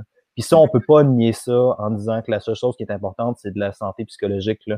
Parce mm-hmm. que, tu sais, juste dans le cas de la COVID, pour faire une thématique actuelle, là, oui, OK, si t'as pas une bonne santé cardio-métabolique, t'es plus à risque. Vraiment, ouais. Fait que, tu sais, c'est pas une question de prendre ta vitamine D, c'est pas une question de faire des protocoles, c'est une question d'être un humain résilient. Mm-hmm. Fait à Mané, tu as une notion de santé, tu as une notion de coût en santé publique, parce que tout ce qui est gestion de PST, ça coûte des prix énormes, exorbitants, complètement à gérer à une échelle planétaire. Fait que, tu sais, jusqu'où on parle, c'est le même problème avec le jeûne, c'est le même problème avec le diète cétogénique, c'est jusqu'où on parle de ça sans le polariser d'un extrême à l'autre, tu sais. Mm-hmm. Parce que oui, ta santé psychologique est importante, tu veux juste obséder sur ta perte de gras, tu vas être malheureux toute ta vie, tu sais. Totalement, totalement. C'est dur d'arriver avec une espèce de, de milieu là-dedans, puis d'en parler clairement. Puis la deuxième affaire, quand tu vas tomber dans la littérature du jeûne, ou avec des protocoles de jeûne, c'est que la famille du jeûne est très, très, très large. À mm-hmm. savoir, est-ce que tu réduis tes calories dans une fenêtre? Fait qu'est-ce que tu manges 600 calories en 12 puis 8? Est-ce que tu contrôles tes calories stables par rapport à, ton, ta diète alimentaire avant? Est-ce que tu t'assures d'avoir un contrôle des calories juste dans une plus petite ah fenêtre? Tu sais, c'est ça. Quand tu arrives avec tu réduis tes calories, tu manges 600 calories dans une période de 6 heures ou de 8 heures. Tant qu'à moi, c'est pas un jeûne intermittent, ben, ben ça, c'est un, ça a un autre nom, là. C'est un alternate day fasting qu'on appelle, là. Fait que là, c'est une autre méthode. Puis encore là, avec le jeûne intermittent, tu pourrais l'alterner de différentes manières. Tu mm-hmm. pourrais faire un jeûne une journée, pas jeûner l'autre, puis que ce soit juste un un tu pourrais jeûner deux journées back-à-back, -back, tu pourrais faire un 16 jours à tous les jours, tu pourrais faire un 7. Il y a tellement de protocoles, il y a tellement d'affaires que c'est dur à mettre dans un carcan, genre. Mais ce que ce médecin-là a fait, de les informations que tu me donnes, ça se peut que j'aie tort. Moi, j'aurais pas tendance à catégoriser ça dans un jeûne. C'est un très, très low calorie dans lequel tu ajoutes un jeûne. C'est 600 calories par jour, t'es comme, come on, man.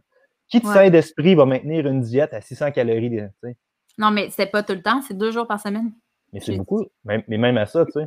Ben, moi, j'arrive avec des, des jeûnes de 24 heures de où tu manges pas pendant tout. Personnellement, je pense que pour la composition corporelle, c'est pas idéal, tu sais. Parce que si mm-hmm. tu as deux journées où est-ce que tu as zéro calories sur, mettons, un homme à 2000 calories ish, tu as 14 000 calories. Ça, ça veut dire qu'il te manque 4000 calories dans une semaine. Tu vas avoir quand même un simili binge de 700-800 calories par jour juste pour maintenir ton poids right? Mm-hmm. Fait que jusque où ça, ça a un impact positif sur ta relation alimentaire? Ouais, mais lui, il avait un objectif de perte. Là. Il voulait perdre sa Fait que le but, c'était pas d'aller justement combler raison. les autres. T'as raison. Ouais. Mais quand même, bref. Fait que, euh, ouais, encore une fois, j'étais là, bon, ben, tu sais, je pensais que ça allait être pertinent, mais finalement, justement, juste la manière dont on, présente l'information, euh, ça change tout. Là. Fait oh, ouais, c'est clair. Fait que voilà. Fait que dans un deuxième temps, euh, toi, tu disais justement que tu étais comme euh, tu étais particulièrement spécialisé en entraînement à, domicile, ce qui est vraiment cool en temps de COVID. Euh, puis dans le fond, moi justement, ben j'allais beaucoup au gym. Je suis quand même une fille de gym, mais je bouge aussi quand même dehors. Puis là, comme bien, bien des gens, ben on, bouge à la maison. Fait que j'avais envie de te demander peut-être les meilleures astuces que tu as pour continuer d'être actif à la maison.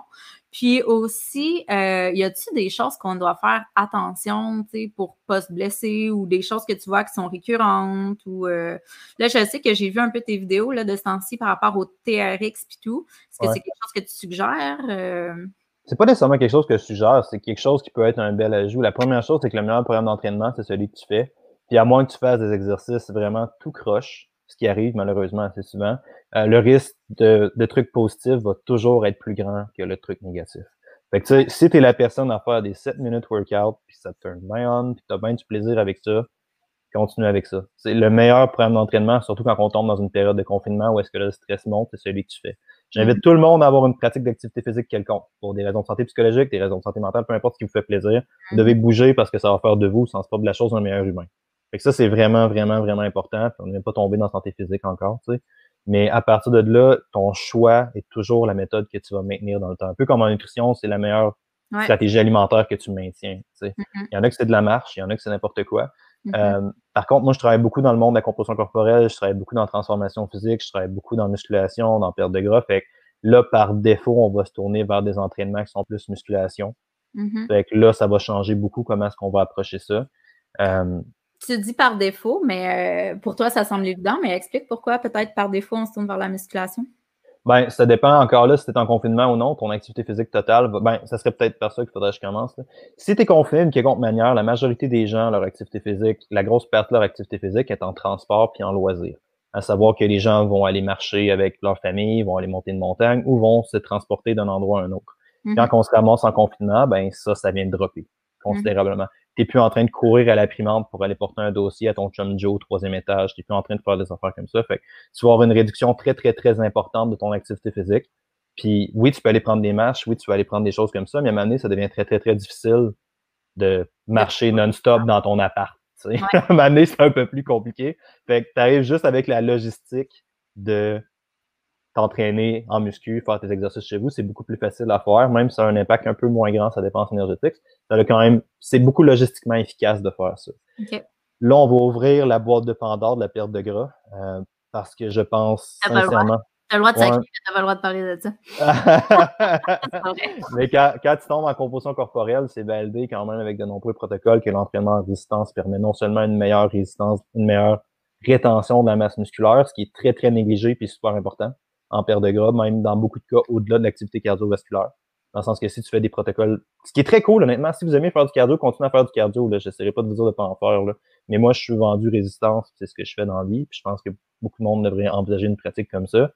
Euh, tu sais, tu vas avoir une meilleure rétention de ta masse musculaire, tu vas avoir tendance à perdre un peu plus de gras, tu vas avoir tendance à. Parce que quand tu as des, quand tu as des dosages importants d'activité physique aérobique, tu as aussi une dépense énergétique qui est importante, right?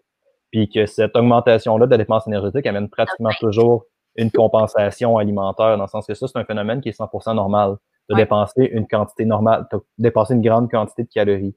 Fait que ton corps, d'une quelconque manière, va avoir tendance à repatcher ces catégories-là. By the way, c'est une de mes études préférées de maîtrise, ça s'appelle Black, 2007, si je me trompe pas, qui, eux, avaient montré que les autres, ils ont juste fait sur les, ce qu'on appelle les compensateurs à l'activité physique.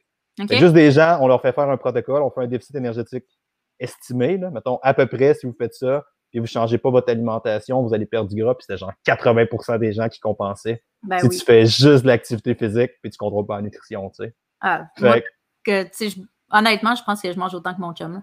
ah ouais. Plus sédentaire que, que moi, justement.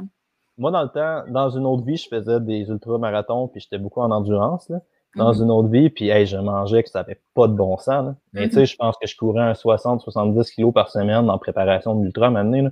C'est comme non, non, c'est des calories significatives. Là. Faut que ah tu repartes ces calories-là, c'est important. Là, tu sais. Mhm. quand tu récupérer. Ouais, exact. Puis tu sais, là, on n'est même pas tombé dans la performance. Là. La performance qui sera une autre conversation encore, tu sais. Mais c'est normal d'avoir un certain regain de ces catégories-là, puis de, de ces calories-là, puis c'est souvent un phénomène qui est un peu moins prononcé avec la musculation probablement juste à cause que la dépense énergétique est moins grande. Fait que, mm. c'est-tu mieux, c'est-tu pas mieux? Ben, ça va beaucoup dépendre de la personne. Mais de mon humble avis, de mon expérience d'entraîneur, puis de ce que j'ai vu dans la littérature, mais ça, je suis pas de temps fouiller, fait que je demeure ouvert à avoir tort, là. Généralement, pour une perte de gras, je pense que quelque chose comme la muscu va faire un petit peu plus de sens. Généralement. Mais je suis prêt à me faire prouver que j'ai tort. Puis, euh, qu'est-ce que je veux dire? Ouais, euh, moi, justement, la première partie du confinement, comme je, comme je disais tantôt, j'ai quand même augmenté mon volume. Puis, tu sais, je fais, moi, je fais beaucoup, euh, tantôt, je parlais euh, de, de, sport justement plus cardio, là, vélo, course, nage. Ouais, ben, je, fais, quand même beaucoup d'entraînement euh, style circuit, là, entraînement fonctionnel. Ouais. tu sais, je veux dire, je, je, me donnais quand même à en être raqué, là. Puis quand je suis retournée au gym après le confinement, j'étais vraiment fru parce que j'avais tellement perdu en force. Là. Fait que j'imagine clairement parce que je m'entraînais plus en, endurance, résistance qu'en force, mais comment est-ce comment est-ce qu'on peut conserver est-ce que ça nous prend absolument des charges plus lourdes pour conserver notre force à la maison?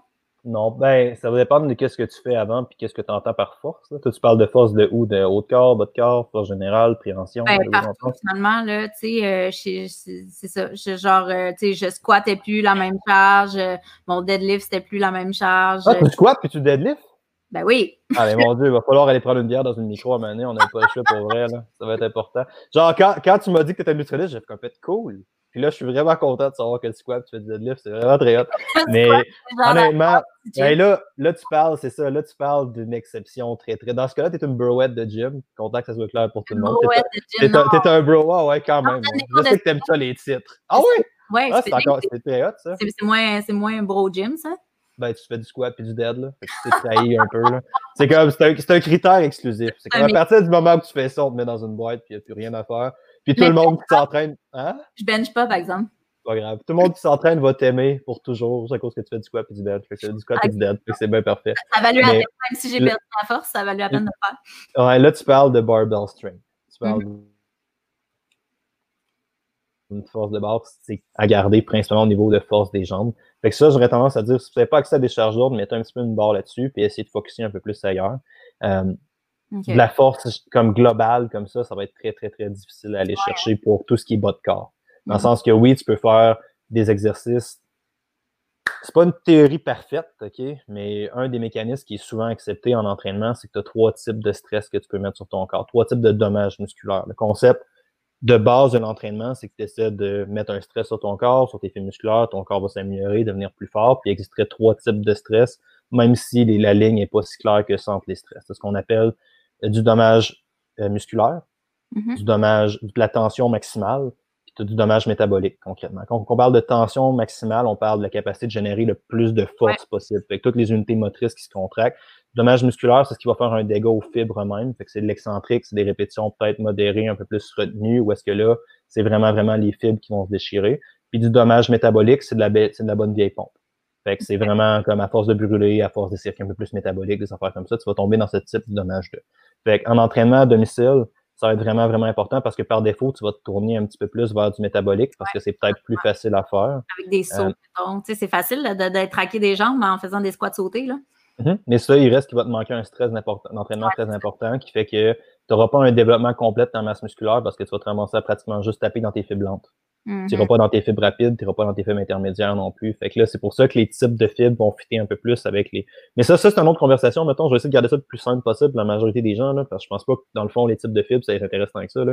Mais concrètement, si jamais vous avez besoin d'avoir euh, d'aller chercher un style de force, mais moi, je vous inviterais fortement à vous tourner vers la calisthénie ou l'entraînement de force au poids du corps. Mon ami Simon Hamto est top notch là-dessus. C'est vraiment le meilleur au Québec, selon mon humble avis. Où est-ce que là, le problème, c'est que les gens connaissent pas les progressions d'après? Tu la progression, si tu es capable de faire 30 push-ups, c'est pas d'en faire 31 le lendemain. Il y a des façons de placer ton corps différemment dans un certain système pour faire aller vers un pseudo planche push-up où est-ce que là, tu avances plus tes épaules, tu as plus de tension, tu as moins de répétitions, entre guillemets. Fait que tu as mm. des progressions d'exercice qui se fait. Euh, c'est très, très difficile à, expliquer par Skype, là, par, euh, je sais pas c'est quoi le média, excuse, mais c'est très difficile à faire, d'aller l'expliquer comme ça. Mais... Eux, ils ont la version audio, là. Ouais, c'est ça.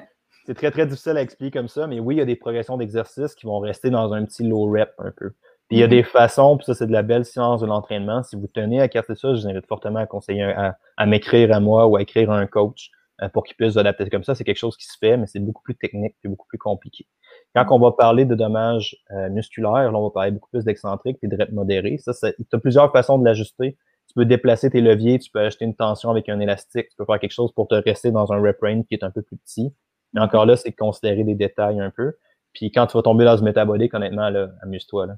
Mm-hmm. Tu peux faire ce que tu veux, tu peux faire des circuits de push-up, tu peux faire des jump squats, tu peux faire tous tes trucs. C'est des très, très bons types d'entraînement. Le seul problème, c'est que si tu fais que ça, ça maximise pas ton développement musculaire, comme tu as dit, il va y avoir certaines lacunes qui est là. Mais je te un exemple, c'est moi pour mes épaules principalement parce que là, je m'entraîne pas mal juste en domicile parce que je fais du contenu là-dessus puis que mes clients mm-hmm. sont principalement comme ça. Euh, ce que je suggère au monde, c'est de se pogner un TRX. Je pense que ça, ça peut être très, très efficace, un système d'élastique. Comme ça, vous allez être capable d'induire une tension plus grande avec un mécanisme. Dans le sens qu'un TRX, mais là, tu peux faire des, tu peux te tirer dessus, tu peux rajouter un élastique quand tu fais tes push-ups pour compliquer tes reps comme ça. Fait ce que le monde doit absolument faire, c'est de pas rester focusé sur juste faire plus de reps en moins de temps ou essayer d'avoir un stress métabolique plus grand, c'est de trouver d'autres facteurs pour progresser.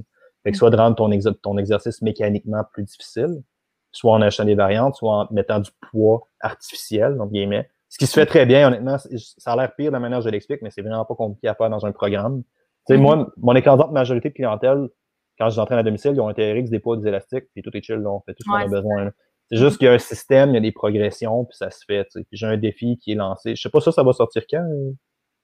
Euh, je pense euh, mercredi prochain, là.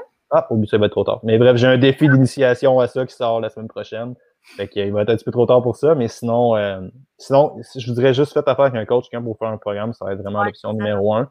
Puis essayez de répartir vos entraînements selon tous les groupes musculaires aussi. On voit beaucoup, beaucoup de monde qui vont faire des jambes et des bras parce que c'est beaucoup plus on a beaucoup plus l'image. On sait que tout le monde peut faire des push-ups son divan, tout le monde peut faire des squats, mais tu sais, trouver des façons de faire des tirages, trouver des façons de faire des fessiers, trouver des façons de faire des ischios.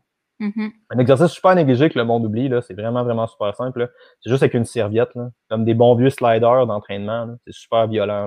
C'est des espèces de disques. Là. Prends une serviette, mets ça sur tes pieds, mets-toi en pont glutéal, déplie tes genoux, puis meurs. Tu vois, si, tu sens pas, si tu sens pas tes ischios, il y, a un sérieux, il y a un sérieux problème avec ça. Tu sais. Ouais. Il, y a, il y a plein de façons de compliquer des ponts dans le sens de surélever tes pieds sur une surface quelconque, de les faire à une jambe, de faire des trusts. Il y a, il y a vraiment, vraiment plein de façons d'optimiser ça. Je vous dirais, mais malheureusement, ça, c'est de la science de l'entraînement. Puis le problème que tu as, tu as le même problème qu'avec la nutrition, dans le sens que tout le monde mange, fait que tout le monde connaît ça, comment structurer un plan d'entraînement, parce que tout le Ah monde peut bouger. Mais tu sais, particulièrement en confinement, ça prend. Tout se fait. Honnêtement, là, moi, j'ai du monde qui ont tellement, tellement progressé dans la pandémie. J'ai une fille, que j'ai du monde qui ont perdu du poids, qui ont amélioré leur chef de manière ridicule. Ben, parce que, comme je te disais tantôt, dans bien des cas, on a plus de temps disponible. là. Si on, soit qu'on travaille moins, soit qu'on travaille de la maison, donc on lève le transport. Si tu veux, pour vrai, la pandémie, Ben c'est pas nécessairement un, un désavantage. là. Mais non, tu sais, t'as moins d'occupation, t'as moins de temps libre, t'as moins de raisons de pas le faire. J'ai Moins j'ai une quantité, moins de social, j'ai une quantité, puis le moins de social amène moins de binge, entre guillemets, souvent. T'es moins Ouais. exposé à des mots. Tu non, non, honnêtement, si t'es Mhm. moindrement motivé, là, tu peux transformer ta shape. Puis moi, c'est ce que je fais, je lance un défi de transformation. Là. Parce que Mhm, c'est le monde, je sais qu'ils vont adhérer parce que, hey, breaking news, ils ont juste ça à faire. Mhm, Fait que, tu sais, là, le monde va sauter dans ces affaires-là, puis je suis sûr que ça va être super cool. Là. Mais mhm. tu sais, je vous dirais, ça prend un plan d'entraînement qui est beaucoup plus adapté, puis c'est quand même difficile à expliquer par audio, là, mais ça se fait en masse. Puis n'importe qui qui vous dit que vous devez avoir un gym pour vous entraîner est retardé. OK? Mhm. Faut- il, connaît, il, connaît, il connaît juste pas les progressions d'exercice, il connaît Ouais. juste pas les affaires, ça se fait super bien. Ben, tu Puis- vois, justement, euh, excuse-moi. non, non, pas de stress, qu'est-ce que tu allais dire? J'allais dire, euh, ben justement, première portion de confinement, je m'étais entraînée de, de par moi-même. Tu sais, euh, je- ça, ça fait longtemps quand même que je m'entraîne. Je dirais pas que je connais. Des fois, les gens me disent justement, tu fais-tu des plans d'entraînement? No way, jamais de la vie. Mais Ouais. moi, je, je- je faisais mes trucs, puis ça allait bien. Mais le problème, justement, c'est que souvent, je retombe dans les mêmes mouvements. Donc, je retravaille souvent les mêmes ça? Puis là, ben, tu sais, là, tu vois, j'ai adhéré à, à une plateforme, là, à Québec, on a Yoga Fitness, là, fait que, tu sais, c'était C'est pas cool, cher. hein? Ouais, elle est cool quand même, elle est bien faite, puis c'était vraiment pas cher. Fait qu'une fois de temps en temps, je fais ça, mais c'est un peu comme je fais, mais c'est juste qu'ils ont des nouvelles suggestions de mouvements finalement, fait que ça travaille différemment. Fait Tu sais, que ça, le ça fléau humain, le fléau humain, c'est ça. C'est que tu connais pas ce que tu connais pas.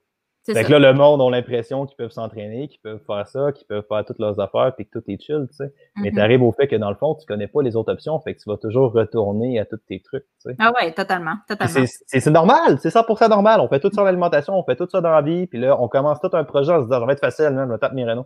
T'as-tu fait des rénaux chez toi? Moi, non. Non? Ok, ma blonde, ma blonde vient de s'acheter une maison, puis elle a acheté un projet, là. Genre, Ah il n'y a, a pas, il y a pas un muscle. Ah ouais, c'est ça. Je vais passer mes fins à poser du plancher, genre. Fait que c'est pour Et ça qu'en même temps que la maison, elle s'est trouvée un chum? Ouais, elle- sérieusement, c'est pratiquement en même temps. Là. Fait que C'est un peu triste. Là. Mais bref, tout ça pour dire que là, on embarque. Puis, tu sais, première étape des rénaux. Là. Comme, ah, ça va être cool. Trois semaines, c'est fini. On a réglé ça. On va passer au travers. Puis ça va être fini. Là, tu Mhm. commences là-dedans. Puis t'es comme, holy fuck, on n'est pas sorti de ça. J'ai aucune idée comment faire telle affaire. Puis, tu sais, le problème en entraînement et en alimentation, c'est que le monde sont toujours au stade de ça va être le fun des rénaux. Mhm. C'est Ah ça ouais. le problème, tu sais. Puis quand tu le pousses, là, tu te ramasses le temps à ça. Mais tu sais, des petites options pour vous permettre de progresser sur votre entraînement. Un système de suspension, je vous dirais, ça l'aide énormément. Là. Vous n'avez pas besoin d'y aller avec le brand TRX. Là. Vous avez plein Ouais. d'outils copiés qui coûtent 60$, un système de suspension pour faire vos tractions. Si vous êtes capable d'avoir des bands pour vous ouvrir des exercices comme des ponts avec des élastiques, pour faire des tirages avec des élastiques, faire des biceps avec ça, mais ça, ça vous ajoute une résistance. Fait que là, vous pouvez amener plus de variété d'exercices. Vous pouvez Mhm. les structurer. Puis l'affaire, c'est que le monde oublie que même si on est en confinement, OK, tous les principes fondamentaux d'entraînement n'ont pas disparu. Dans le sens que ce que tu veux en entraînement, c'est que tu veux créer une surcharge progressive à long terme. Tu veux créer un mécanisme d'adaptation.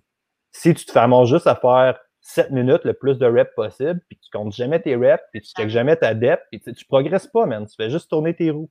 C'est la même. Ouais.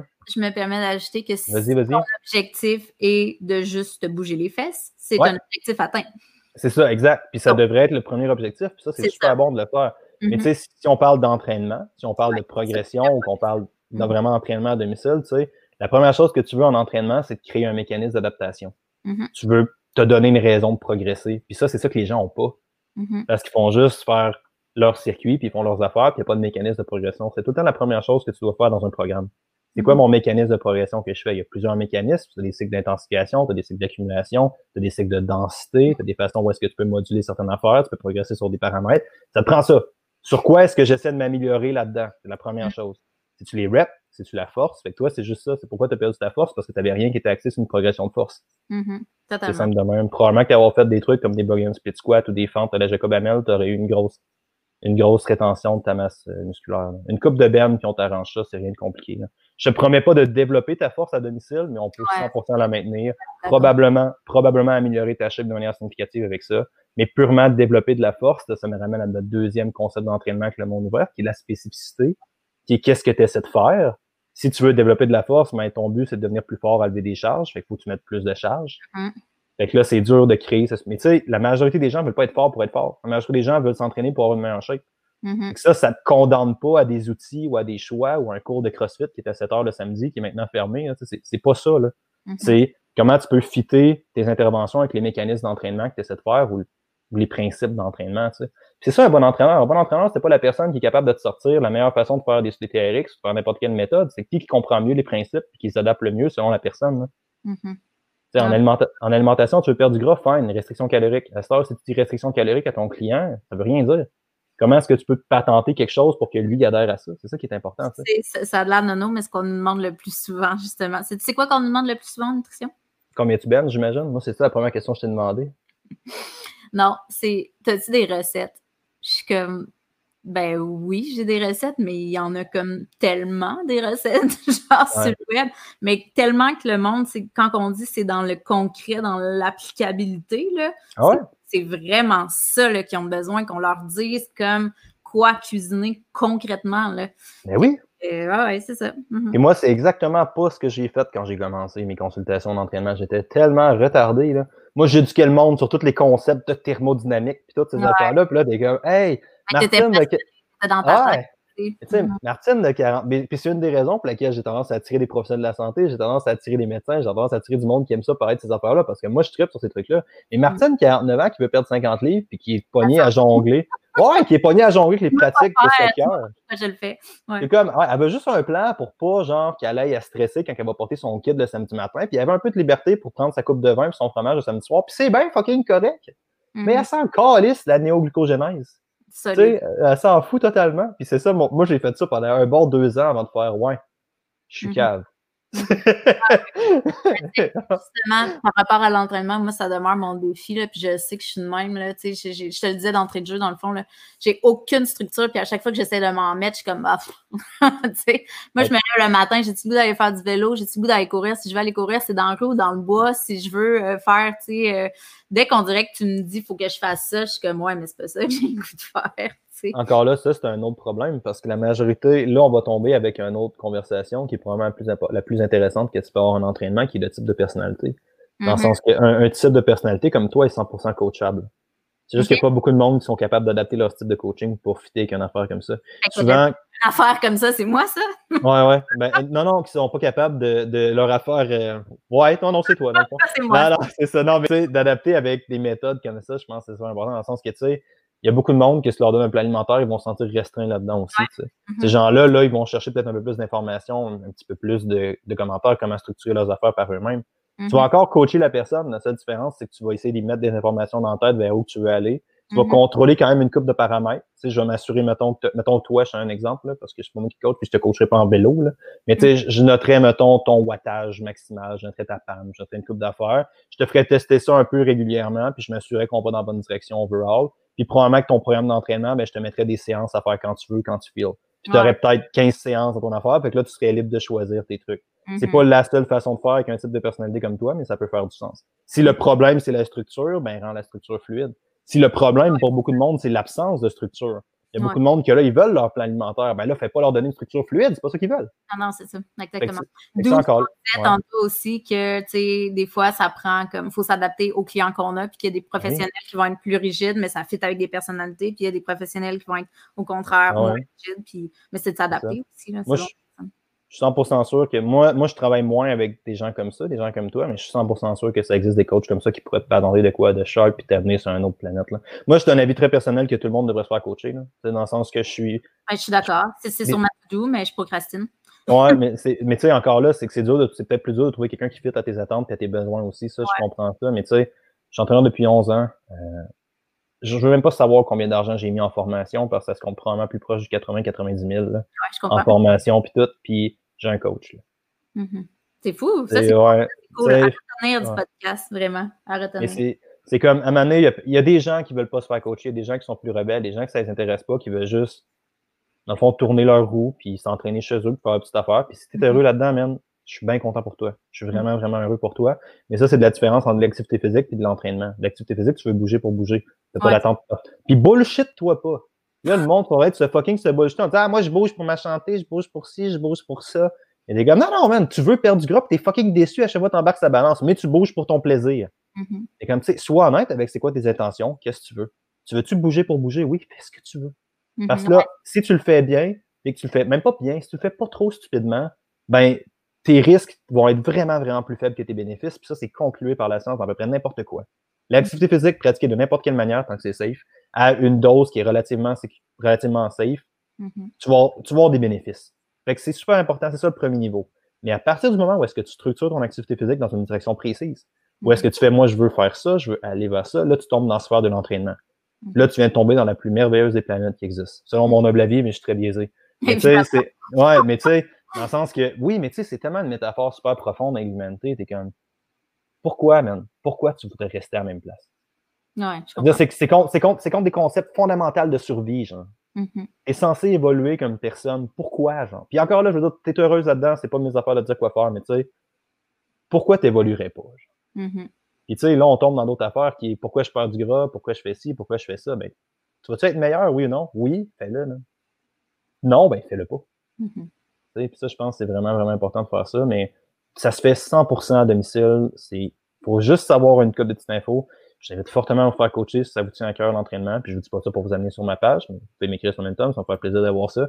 Mais attends, plus tranquillement parce que moi, si j'aurais pas su, euh, je j'aurais pas compris. J'ai dit jamais vous avez besoin d'un coach à domicile, je fais ça à temps plein, honnêtement. Fait que n'hésitez pas à m'écrire sur Momentum, ça me fait plaisir de voir ce que je peux faire pour vous. Le premier appel est gratuit, fait que vous avez absolument rien à perdre.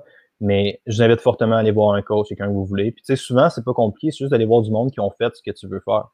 C'est moi, le coach que j'ai, c'est quelqu'un qui est capable de, de rester lean à l'année longue, ou presque, qui est capable de garder une bonne shape. Ben, une bonne shape, une shape potable. Puis c'est pas le critère de tout le monde, OK? Ça peut paraître relativement superficiel, mais hey, c'est ça que je veux faire dans la vie. Ben, je veux maintenir... Ouais, c'est ça. Puis tu sais, mm-hmm. c'est un gros problème à partir du moment où tu n'assumes pas ce que tu veux, je pense. Là. Mm-hmm. Puis tu sais, je veux garder un semblant de force, puis je veux avoir une shape décente à l'année longue.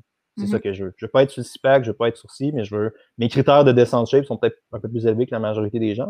Mais tu sais, c'est ça que je veux. Puis moi, mon coach, c'est un gars qui fait ça, qui se spécialise un peu plus dans le domaine. Fait que c'est ce que tu as allé chercher. Mm-hmm. C'est ça. Fait que aller voir quelqu'un qui le fait, puis n'hésitez pas à y aller, puis il y a tellement de styles de coach, puis c'est bien correct. Ouais. C'est bien, bien correct, mais il faut vraiment pas sous-estimer la puissance que ça peut avoir d'avoir juste quelqu'un à l'autre bout d'un téléphone ou à l'autre bout d'une place qui veut juste que tu réussisses. Là. Ça, mm-hmm. c'est super puissant. Puis même en nutrition, tu sais, puis même dans tout, c'est vraiment, vraiment crucial, je pense. J'en ai des clients, des fois, sont gênés, puis sont comme là, on dirait que je reprendrai rendez-vous, là, tu sais, ça va ouais. juste pour être sûr parce que t'es là, là, tu sais. Ben ouais. en tout cas, il y en a plusieurs, fait que je suis comme, écoute, t'es pas la seule, c'est bien correct. Ça joue fort sa motivation, effectivement. Mais tu sais, puis surtout en temps de pandémie, où est-ce que là, tu vas commencer à moins voir le monde, c'est le fun que le monde que tu vois croit en toi, puis ait envie que tu réussisses, là. Tu sais, ça, c'est vraiment, vraiment le fun. Puis tu sais, à Mané, je pense que tout le monde qui est entraîneur, tout le monde, je te rentre dans la catégorie entraîneur, là, mais tout le monde qui est coach en santé d'une quelconque manière est là parce qu'on a un petit symptôme de sauver le monde, puis sauver l'humanité, puis on veut travailler pour les gens, puis on veut les aider. Fait que, tu sais, ça fit avec notre vocation. C'est juste, c'est juste à partir de qui on est, je pense. Là. Tout à fait. Puis euh, peut-être une petite dernière question justement pour terminer. Euh, on parlait tantôt de, ben moi j'ai dit TRX, mais toi tu disais des, des genres de songs de résistance, je sais pas trop comment tu appelles ça. Des suspensions des suspensions parce que dans le fond, TRX, c'est une marque, mais il y en a d'autres marques. Est-ce que ça, c'est. Euh, tu sais, parce que là, ça devient un défi, là, de s'acheter du stock en confinement, là. Ça, c'est facilement trouvable? Si tu, euh, ben, dans les magasins grande surface, c'est un peu plus difficile, en effet, là, mais Amazon n'ont pas de problème à fournir. Les délais de livraison sont un peu longs, mais Amazon n'ont pas de problème à fournir. Je vous dirais, le kit du débutant en musculation à domicile, là, je mettrais même pas un système de suspension en premier, je mettrais des petits dumbbells. Puis même, là, ça peut être des poids quelconques. Je vous conseille les dumbbells, honnêtement, là, parce que ça vaut pas cher. Ça vaut la peine. J'ai tenté de m'en trouver. Euh, c'est une denrée rare. Là. Euh, dépendant de ce que tu cherches exactement. Mais tu peux trouver des petits points en plastique ou tu peux trouver des. Tu as, trois types de dumbbells. Tu as mm-hmm. des dumbbells fixes, qu'on appelle, qui sont ce que les gens vont chercher en s'imaginant que c'est juste ça un dumbbell. Tu as des, as des haltères qui sont ajustables. Ou est-ce que tu peux. Tu as, des, as des haltères qui sont, excuse-moi, chargeables. Ou est-ce que tu peux mettre des poids sur l'haltère? Fait que toi, tu rajoutes. il y a des petits kits cap en fond qui sont encore disponibles en ce moment. Ça, ça coûte une centaine de pièces, des dumbbells de 0 à 35 livres. Fait que ça, ça peut être très, très intéressant. ça, ça peut être une option, mais ça, c'est 100 pièces encore. Sinon, c'est pas mon go-to, mettons, mais des, poids libres, ça peut être vraiment intéressant. Sinon, tu as des dumbbells chargeables, des dumbbells, excuse, ajustables, ou est-ce que là, tu as un mécanisme d'ajustement sur le dumbbell. Ça, c'est beaucoup plus dispendieux, fait que c'est peut-être pas ce que les gens veulent avoir en premier. On parle d'entre 500-600 dollars, dépendant de ce que vous voulez, là. Mais tu sais, des élastiques serait définitivement mon go-to. Des petits poids, si vous êtes capable d'en trouver. Des élastiques, il n'y a pas de rupture de stock sur Amazon. Concrètement, vous avez trois types. Vous avez des loops, vous avez des tubes, vous avez des mini-bands. Vous avez des TerraBands qui sont beaucoup plus utilisés en rehab, qui sont des grosses bandes larges élastiques. Si vous avez juste ça, c'est pas grave, mais c'est pas idéal. Je vous dirais concrètement, les trois types d'élastiques qu'on a en entraînement sont des loops, des tubes et des mini-bands. Euh, des tubes d'entraînement, probablement tout le monde a déjà vu ça. C'est comme les élastiques en tube. Des loops, c'est des espèces de sangles d'entraînement en élastique qui font des ronds. Et des mini-bands, c'est des petits ronds d'élastique. Ouais, c'est euh, tu, peux faire, tu peux faire une coupe d'exercices de haut de corps. Moi, je m'en sers. Ça, non, tu peux faire d'autres exercices avec ça. Mais c'est sûr que c'est pas mal plus facile à mettre à hanche. Puis il y a beaucoup d'exercices qui sont là pour faire ça. Fait ça peut être une bonne option de même. Mais les go-to sont vraiment des tubes puis des, euh, des bands. Ça, ça coûte à peu près 50 dollars. Pour 50 dollars, tu as en masse de stock que tu veux. Si jamais vous avez besoin de stock sur le matériel, n'importe quoi, écrivez-moi sur Momentum. Mais je fais que ça journée longue, conseiller du monde sur quoi s'acheter. Euh, dépend de ce qu'ils ont besoin. Ça me ferait plaisir de vous regarder. Mais oui, euh, des petits poids, si vous êtes capable d'en trouver, des élastiques. Là, là vous venez d'ouvrir votre éventail d'exercices comme ça n'a pas de soin bon sens. Puis après ça, un système de suspension, ça peut être un merveilleux rajout, je vous dirais. Un système de suspension, c'est un peu comme le frigidaire des réfrigérateurs, là, dans le sens qu'un TRX, le monde connaît le mot TRX, parce que c'est eux qui ont amené ce système-là, puis c'est eux qui l'ont brandé. Un TRX, ça vaut entre 120 et 150 c'est relativement cher par rapport à ce que vous pouvez trouver. Vous pouvez trouver d'autres systèmes de suspension qui coûtent entre 40 et 80 dollars qui vont faire 100% de la job. Il faut juste s'assurer que le système de suspension est solide puis qu'il vient avec un ancrage de porte dans le fond parce que là tu vas pouvoir mettre après une porte à, moins à moins que tu aies un poteau que tu aies quelque chose de solide que tu peux mettre mais faites attention à le mettre sur un poteau dans le milieu de votre salon parce que la sangle va baisser là. mais tu sais dans le meilleur des un poteau dans le milieu du salon clairement ouais ben si tu es dans une il y, a, beaucoup de monde qui s'entraîne dans leur, dans leur sous-sol, qui s'entraîne dans leurs affaires, fait qu'ils mettent ça après des beams, ils mettent ça après des trucs en haut, puis ça fait 100% de la job. Là. Mais mm-hmm. tu sais, ça dépend de ton installation aussi, là, ça dépend de ce que tu veux et qu'est-ce que tu as besoin. Puis mm-hmm. au-delà de ça, le premier paramètre que tu devrais avoir de sélection d'équipement, c'est qu'est-ce que tu aimes utiliser, tu sais. Ouais, c'est ça. J'ai une, cliente, j'ai une cliente qui s'entraîne avec des anneaux de gymnastique tout son, tout son confinement, puis elle a super bien progressé avec ça, puis tu sais, ça serait vraiment pas mon go-to la première affaire d'avoir des anneaux de gymnastique. Là. Mais ben tu sais, elle, un, un hamac de yoga. Ça m'aide quand même un peu. Oui, pour vrai. Je peux l'utiliser. Ah, ça prend un peu de créativité, là, finalement. Euh, euh, je suis sûr qu'il y a un coach dans le monde quelque part qui t'a sorti un programme qui est ridiculement sharp avec un hamac de yoga. Je suis sûr de ma shot. Ouais. Je suis sûr, sûr, sûr que ça existe. Mais tu sais, c'est des affaires comme. Puis c'est tout le temps comme ça. Les industries sont tout le temps en train de titanier jusqu'à temps qu'un gars arrive et décide de tout changer. Tu sais, on parle de. Moi, j'en ai parlé tantôt de Simon Hamto en calisthénie. Simon, dans le monde de l'entraînement, ça a été un game changer. Là tout le monde arrivait avec leur push-up, leur squat, puis leur petits entraînements ridicules. Excusez, jamais une notion vraiment préjorative, mais leurs entraînements un petit peu moins science de l'entraînement, un petit peu moins sérieux, des trucs un peu plus pour le fun. Puis là, tu arrives avec Simon qui fait des chandelles sur ses mains, puis qui fait des push-ups en chandelles, puis là, qui fait des planches, puis des mouvements super avancés de gymnastique. Puis là, Simon, il a complètement changé cette industrie-là, mais tout le monde disait il y a une couple d'années que c'était impossible de prendre la force avec ton poids de corps. Ouais. Simon, il arrive, puis là, du jour au lendemain, il change tout ça. Puis tu arrives mm-hmm. avec plein d'affaires d'hypertrophie, ou est-ce qu'un de mes bons amis, c'est Jacob Hamel aussi. Puis Jacob Hamel, il arrive, puis lui, dans le monde, il n'y avait pas de science d'entraînement, il n'y avait rien, tout le monde voyait ça comme des gros caves qui font des biceps. Puis là, tu arrives avec un gars comme Jake qui est capable de lire des études, qui est capable de développer des protocoles, qui est vraiment capable de réfléchir sur ce qu'il fait. Puis du jour au lendemain, il change cette industrie-là de manière ridicule. Mm-hmm. Fait que, c'est toutes des affaires comme ça. Puis c'est ça la valeur d'un coach. C'est que tu as des gars qui se dédient à des missions des fois. Là. Ah ouais, solide. C'est tellement puissant comme facteur aussi. Là.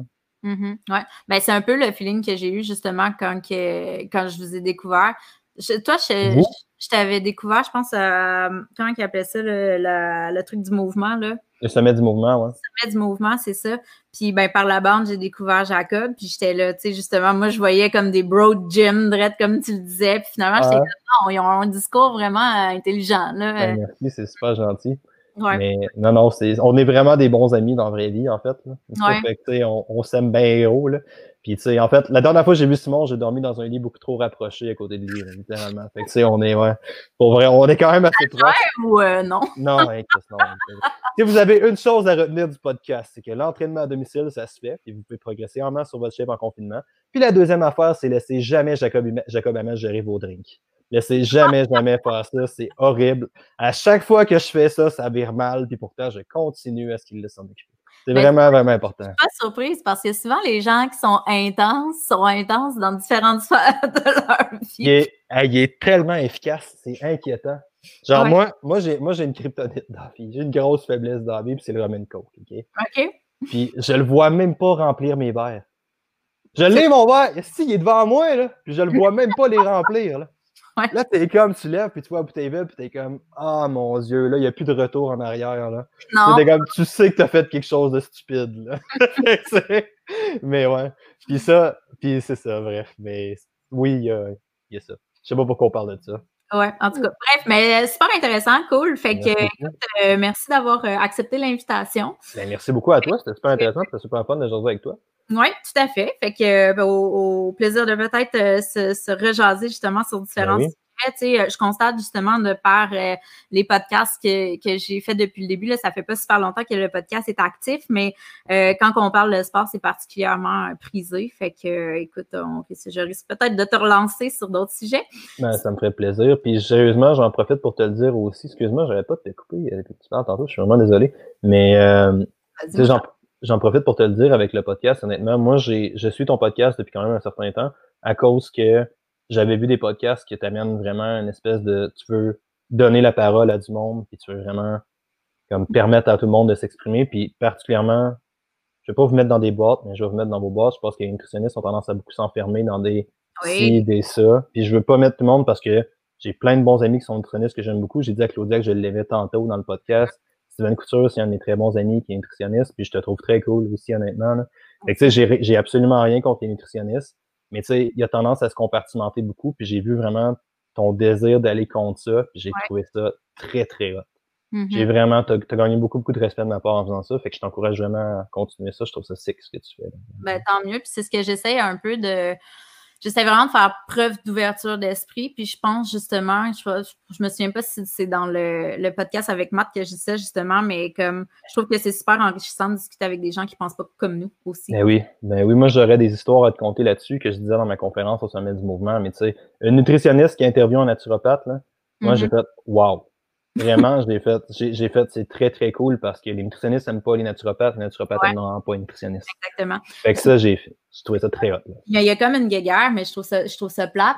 oui, on a des discours qui sont divergents, mais plutôt que de, de, de, faire une guéguerre, on peut essayer de comprendre pourquoi que nos discours sont différents. Mm-hmm. C'est vraiment ça que j'essaye. Puis justement, avec Matt, on est en train de planifier le deuxième parce qu'il y a plein de sujets. Là. Le soya, le gluten, les produits laitiers, on n'a pas le même avis, mais moi, je veux comprendre pourquoi on n'a pas le même avis finalement. Plutôt que de dire t'as tort, toi, t'as tort. ça, ça mène à rien, ça. Là, là. Outre toutes les keto guys, non, je c'est pas vrai. Il y a des keto qui sont vraiment bien intentionnés, c'est juste une insulte gratuite.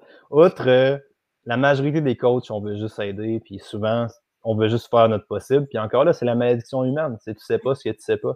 C'est moi, dans le podcast, tantôt, j'ai tendance à m'énerver, j'ai tendance à dire plein d'affaires. Je suis sûr, j'ai dit un paquet de fucking niaiseries. Je suis sûr, j'ai dit ça. Puis tu sais, il y a tout le temps quelque chose. Et si on écoute ce podcast-là dans deux ans, on va faire genre, ouais, on était dans bien cave, dans le fond. Mais c'est correct. Parce que tu as appris des affaires, tu t'es développé, tu sais, tout le monde est un processus d'évolution différent, tout le monde dit des choses, mais fondamentalement, il n'y a pas beaucoup de monde qui font des trucs avec l'intention de nuire. sais. Fait que c'est facile, quand toute ta mission, c'est d'aider, de te mm-hmm. sentir attaqué par t'as pas raison. Mais c'est dur de ne pas mm-hmm. tomber dans des guerres d'ego, des affaires comme ça, tu sais, je pense. Exactement. Mm-hmm. Totalement. Ça, c'est très, très fréquent en recherche, où est-ce qu'on se fait normalement démolir notre ego, là.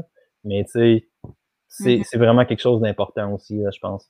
C'est pas juste de l'ouverture d'esprit, souvent, c'est de comprendre pourquoi la personne a dit ça, dans quel contexte elle dit, parce que ça se peut que dans son contexte à elle, ce qu'elle dit, ce qui est interprété. Ben ouais, puis tu sais, souvent, ce qui est dit puis ce qui est interprété sont des choses totalement différentes. Là. Mm-hmm. Tu sais, je dis de quoi, le monde va dire Alex a dit ça, mais t'es comme non, non, j'ai jamais dit ça, mais la personne. Ça m'arrive des fois avec des clients, tu m'as dit ça. Ouais. J'ai dit ça, je le pense même pas. tu sais, genre, comme moi. Mais souvent, quand tu connais bien ton audience, tu es capable de tourner cette game-là à ton avantage es capable de faire, je vais dire ça de telle manière, mon monde va l'interpréter comme ça, puis à un moment donné, tu vas avoir le résultat escompté. Tu vas dire, mettons, moi, ça m'arrive avec des clients de dire, faut que tu coupes tes carbs, là, ça marche pas. Puis des fois, j'ai même menti, mais pas menti, j'ai straight pin exagéré la vérité avec des gens. Ça. Ouais, ben, oui, puis non, c'est du coaching. C'est du coaching, c'est pas si pire que ça. Je le fais pour ton bien, c'est correct. Ah, pour, le plus grand, pour le plus grand bien. Non, mais tu sais. Mais tu sais, si tu dis à quelqu'un, écoute, là, dans le fond, les glucides, là, c'est vraiment pas le diable, puis il faut pas que tu diminues ça, puis il faut pas que tu fasses ça, puis il faut que tu manges un plat tout équilibré, puis il faut que tu fasses ça, puis là, ah, ta viande, c'est correct, t'as la face correcte, mais en quantité, t'es comme. Tu vois, la personne, elle comprend pas quoi faire, là. Non, elle sait pas quoi dire. Si tu fais pas un journal alimentaire, puis tu vois que ces carbs sont fucking trop hautes, là. Mm-hmm. Tu sais, moi, je vais te partir un beau discours de glycémie, là. Mm-hmm. Je vais te dire, tu sais, puis je crois pas en ça. Je pense que c'est de la bullshit. Mais tu sais, là, la personne a fait Ah ouais, il y a de la science de ça, il y a, il y a ça, faut que je coupe mes carbs. Puis là, elle commence à couper ses carbs tranquillement. Puis là, mm-hmm. toi, ton but, c'est juste qu'elle tombe pas dans un extrême stupide de céto. Mm -hmm. Mais j'ai dit quelque chose que je comprenais pas, mais tu sais, là, j'ai dit quelque chose, la personne a interprété, m'a mm-hmm. comme désiré, la personne a une meilleure qualité alimentaire. Mm-hmm. Mais si tu te fais juste à ce que j'ai dit, sans comprendre le contexte dans lequel j'ai dit, tu vas me dire que je suis capable. Parce que tu as certainement raison de dire. Mais tu sais, l'idée, c'est que il y, a tout le temps un peu plus large que ça, puis ces médias sociaux, c'est facile de juste pogner un vidéo que le gars a fait ou que la personne a fait, puis de faire T'es pas raison, je suis pas d'accord avec ce que tu fais. Tellement, tellement. Mm Moi, Matt, je l'haïssais. Là. Matt Bouchard, je l'haïssais quand j'ai commencé, là, vraiment. Là. Parce ah que Matt, ouais, ouais, j'en ai, parlé dans ma. J'ai, puis j'ai une belle histoire à raconter là-dessus que j'ai compté sur mes podcasts solo, que j'invite le monde d'aller voir sur comment est-ce que d'aller contre mon ego, ça m'a. Ça a changé complètement ma vie de manière super positive. Mais tu sais, quand j'ai commencé, je détestais Matt parce que Matt, il confrontait mes, mes, mes croyances. moi, j'arrive du monde très recherche. Mm-hmm. Moi, là, j'ai. Sais, puis t'es comme, voyons, qu'est-ce qu'il dit, lui, ça n'a pas rapport, tu sais. Moi, j'ai mm. enseigné à l'université, puis là, je vois un gars interpréter des études sur les médias sociaux, puis je panique, là. Je suis comme, dude, tu sais pas de quoi tu parles. J'ai des gens qui passent leur vie à étudier des affaires comme ça, papa, papa, papa, papa. Puis après, quand tu commences à écrire, c'est comme, moi, je suis pas d'accord avec tout ce qu'il dit, mais la grosse majorité de ce qu'il dit, je suis d'accord. Mm-hmm. Puis encore mieux, le monde le comprenne, le monde écoute. Tu diras ce que tu veux sur Matt Bouchard. Il y a bien des affaires que Matt Bouchard dit que je suis pas en accord avec lui. Mais Matt, mm-hmm. quand il parle, le monde l'écoute. Puis Matt, mm-hmm. quand il parle, en général, il y a un impact très, très, très positif. Ben, en général, Matt, il y a un impact super positif en général. Puis je suis pas d'accord avec tout ce qu'il dit, OK? Puis il y a bien des affaires qu'il dit que je m'identifierais pas à ça. Mais encore là, ça tombe bien parce que je suis pas Mathieu Bouchard. mais tu sais, de toute façon, en santé, on est rarement 100% d'accord avec qui que ce soit. Là. Mais tu sais, de toute façon. Les professionnels qui, qui qui, qui, qui, voyons, qui, euh, qui font la même profession que nous, comme moi, les autres nutritionnistes. Je veux dire, euh, oui, on est nutritionnistes, mais on est tous différents. Puis on mm-hmm. a toutes euh, des manières de travailler qui sont différentes, puis des, des, des, discours qui sont différents. Puis ça aussi, ça peut venir mêlant, justement, pour la population aussi. Moi, la seule personne que j'ai c'est Steven Couture. Sinon, il n'y a pas d'excès. Non, c'est pas vrai, c'est pas vrai, je l'adore. C'est vraiment un de mes bons amis. Mais je trouve ça. Ouais, c'est ça. non, Steven, Steven, tu as des meilleurs nutritionnistes sportifs au Québec. Il est vraiment, il est vraiment, vraiment excellent, puis il est vraiment passionné ce qu'il fait. Ben, mais. contre lui, hein, parce que quand. T'es contre lui? Ah ouais? Non, je suis fâchée. Je suis fâchée. Pour vrai? Ouais, ouais. Parce que. c'est vraiment, c'est vraiment un de mes bros, là. Je l'ai texté tantôt. Non, mais tu vois, ça va, être bien ça va être bien okay. C'est parce, que quand je suis sortie euh, de l'école, moi, je voulais full être formée en nutrition sportive. J'étais vraiment passionnée par ça. Puis il y a très peu de formation, tu sais. Ouais. Québec, puis Steven Couture est de Québec. Oui. Je l'ai beau Québec. J'ai dit, écoute, euh, je, me, je, je, cherche à avoir de la formation, je cherche à avoir un genre de mentor, puis tout. J'ai dit, je serais prête à, à te payer, tu sais, pour, euh, pour avoir finalement de, de l'accompagnement. Je veux être formée, puis je, on dirait je savais pas comment trouver de l'information. Puis il m'a comme dit non parce que dans le fond, comme, euh, t'es comme une concurrente. tu me fais concurrence. Fait que non. j'étais comme. Ah ouais? Ouais. Fait que j'étais ah, ça a changé, ça a changé parce qu'aujourd'hui, Steven mentor des personnes. Il y en ah, a, puis il y a des décisions. Ouais, en ce moment, il le fait, je sais. Mais tu sais, encore là, ça, c'est tellement drôle parce que au moment où est-ce que tu as croisé Steven, c'était pas ça qu'il faisait, puis c'était pas ça qu'il pensait, puis là, tu recroiserais Steven aujourd'hui, puis c'est une personne 100% différente. Comme tu sais, moi, moi je, je suggère vraiment à personne de me croiser le Alex qui sort de l'université qui lance Momentum. Parce que ce gars-là est une tâche à marde. Vraiment, vraiment. Puis là, je le mets à un extrême un peu plus prononcé, mais tu sais, à un moment donné, tout le monde évolue là-dedans. C'est bien correct. Il y a tellement plein d'affaires dans les dernières années que j'ai dit que j'ai fait je suis cave. Je ah pense pas ça, genre. Normal. Surtout dans nos domaines, justement, là, si on parle plus professionnel, là, ça bouge vite. Là, puis il y a bien des ah choses, justement, qu'on va changer d'opinion, on va lire, on, va, on va justement plus qu'on en sait finalement, en tout cas, moi, plus que j'en lis, plus que j'en sais, plus que j'ai des questions puis de points d'interrogation. Là. Fait que finalement, tu tu progresses là-dedans comme individu, puis euh, ta, vision change, puis en tant que personne, tu changes. Puis l'information que tu obtiens elle évolue aussi. Fait que c'est clair que ton discours il est changeant. Puis à force de changer, ta personnalité, la personnalité change, tu attires d'autres types de personnes. Fait que là, ça change ta façon de parler, ça change ta façon d'être. Toi, comme personne, tu vas évoluer à l'intérieur de ta, à l'extérieur de ta profession. Puis ça, ça va impacter énormément qui tu es. juste de faire ton switch, mettons, je fais un exemple, puis là, on tombe dans une autre conversation 100%, mais tu sais, le sport en tant qu'identité, là, on en parlait tantôt avant de partir le podcast, parce que tu me disais que tu as commencé à faire du vélo de montagne, puis tu sais, tu aimes vraiment, vraiment la vibe plus easygoing, plus. Je vais, je vais mettre un, étiquette là-dessus, là, mais tu sais, plein air, genre. C'est le monde de plein air, on dirait tout le temps plus relax en mode prendre une bière autour d'un feu. Là. Puis mm-hmm. c'est un, stigma, là. Je sais qu'ils sont pas tous de même. Là.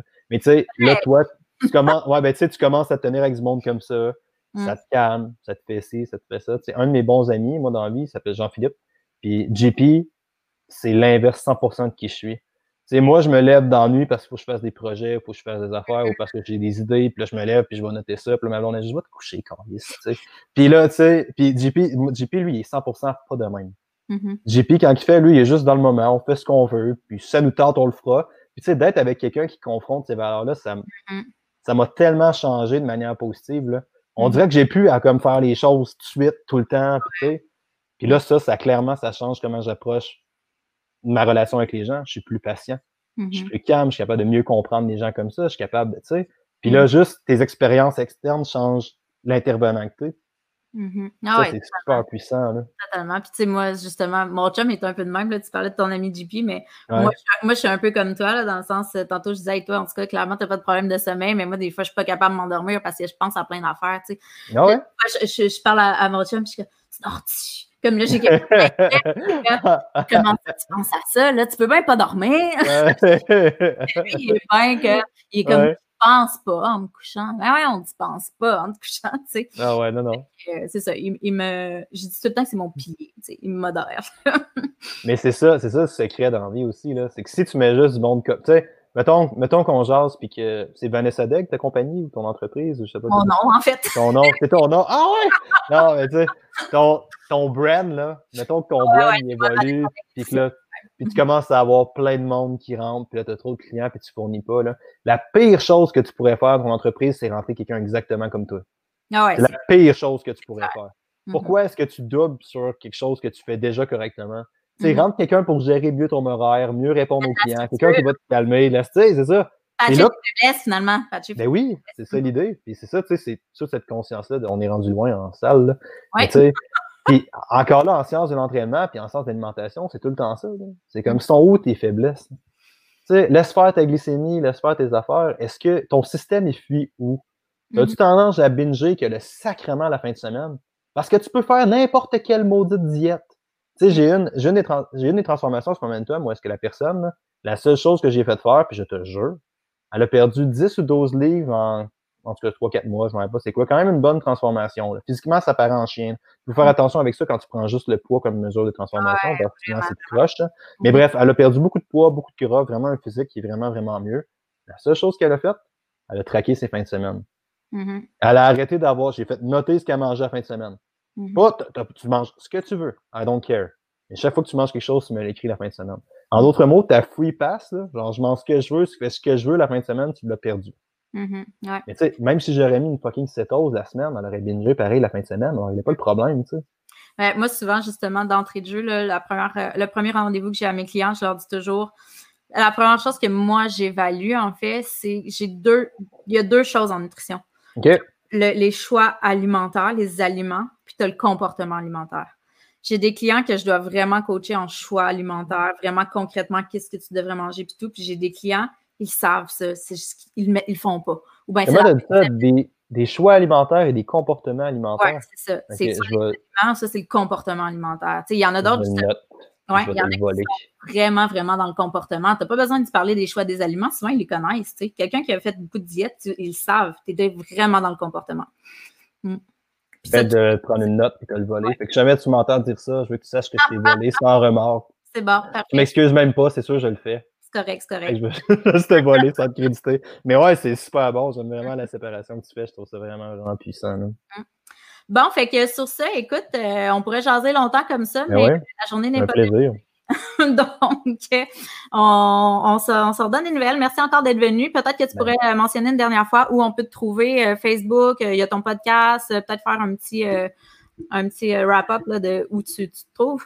Alexandre Busque, Momentum HV, Instagram, Facebook, Instagram. Fait que juste ça, Alexandre Busque, Momentum HV sur Facebook, Instagram, YouTube, puis le site web momentumhv.com. Le reste, vous allez pouvoir être dirigé n'importe où ça devrait être correct. Puis merci beaucoup de m'avoir reçu. C'était très, très cool. Euh, j'ai vraiment, vraiment aimé ça, aujourd'hui avec toi. Puis je te souhaite euh, plein de succès dans tout ce que tu entreprends. ça m'a fait plaisir. Beaucoup de succès à toi aussi. Bye. Bye.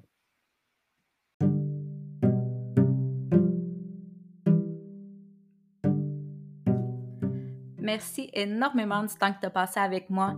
Je suis consciente qu'en 2020, le temps, c'est une ressource qui est limitée et tellement précieuse. Donc, si j'ai eu la chance de t'avoir à mes côtés pendant quelques minutes, c'est tout un privilège pour moi. Donc, je te souhaite une belle fin de journée et on se dit au prochain podcast.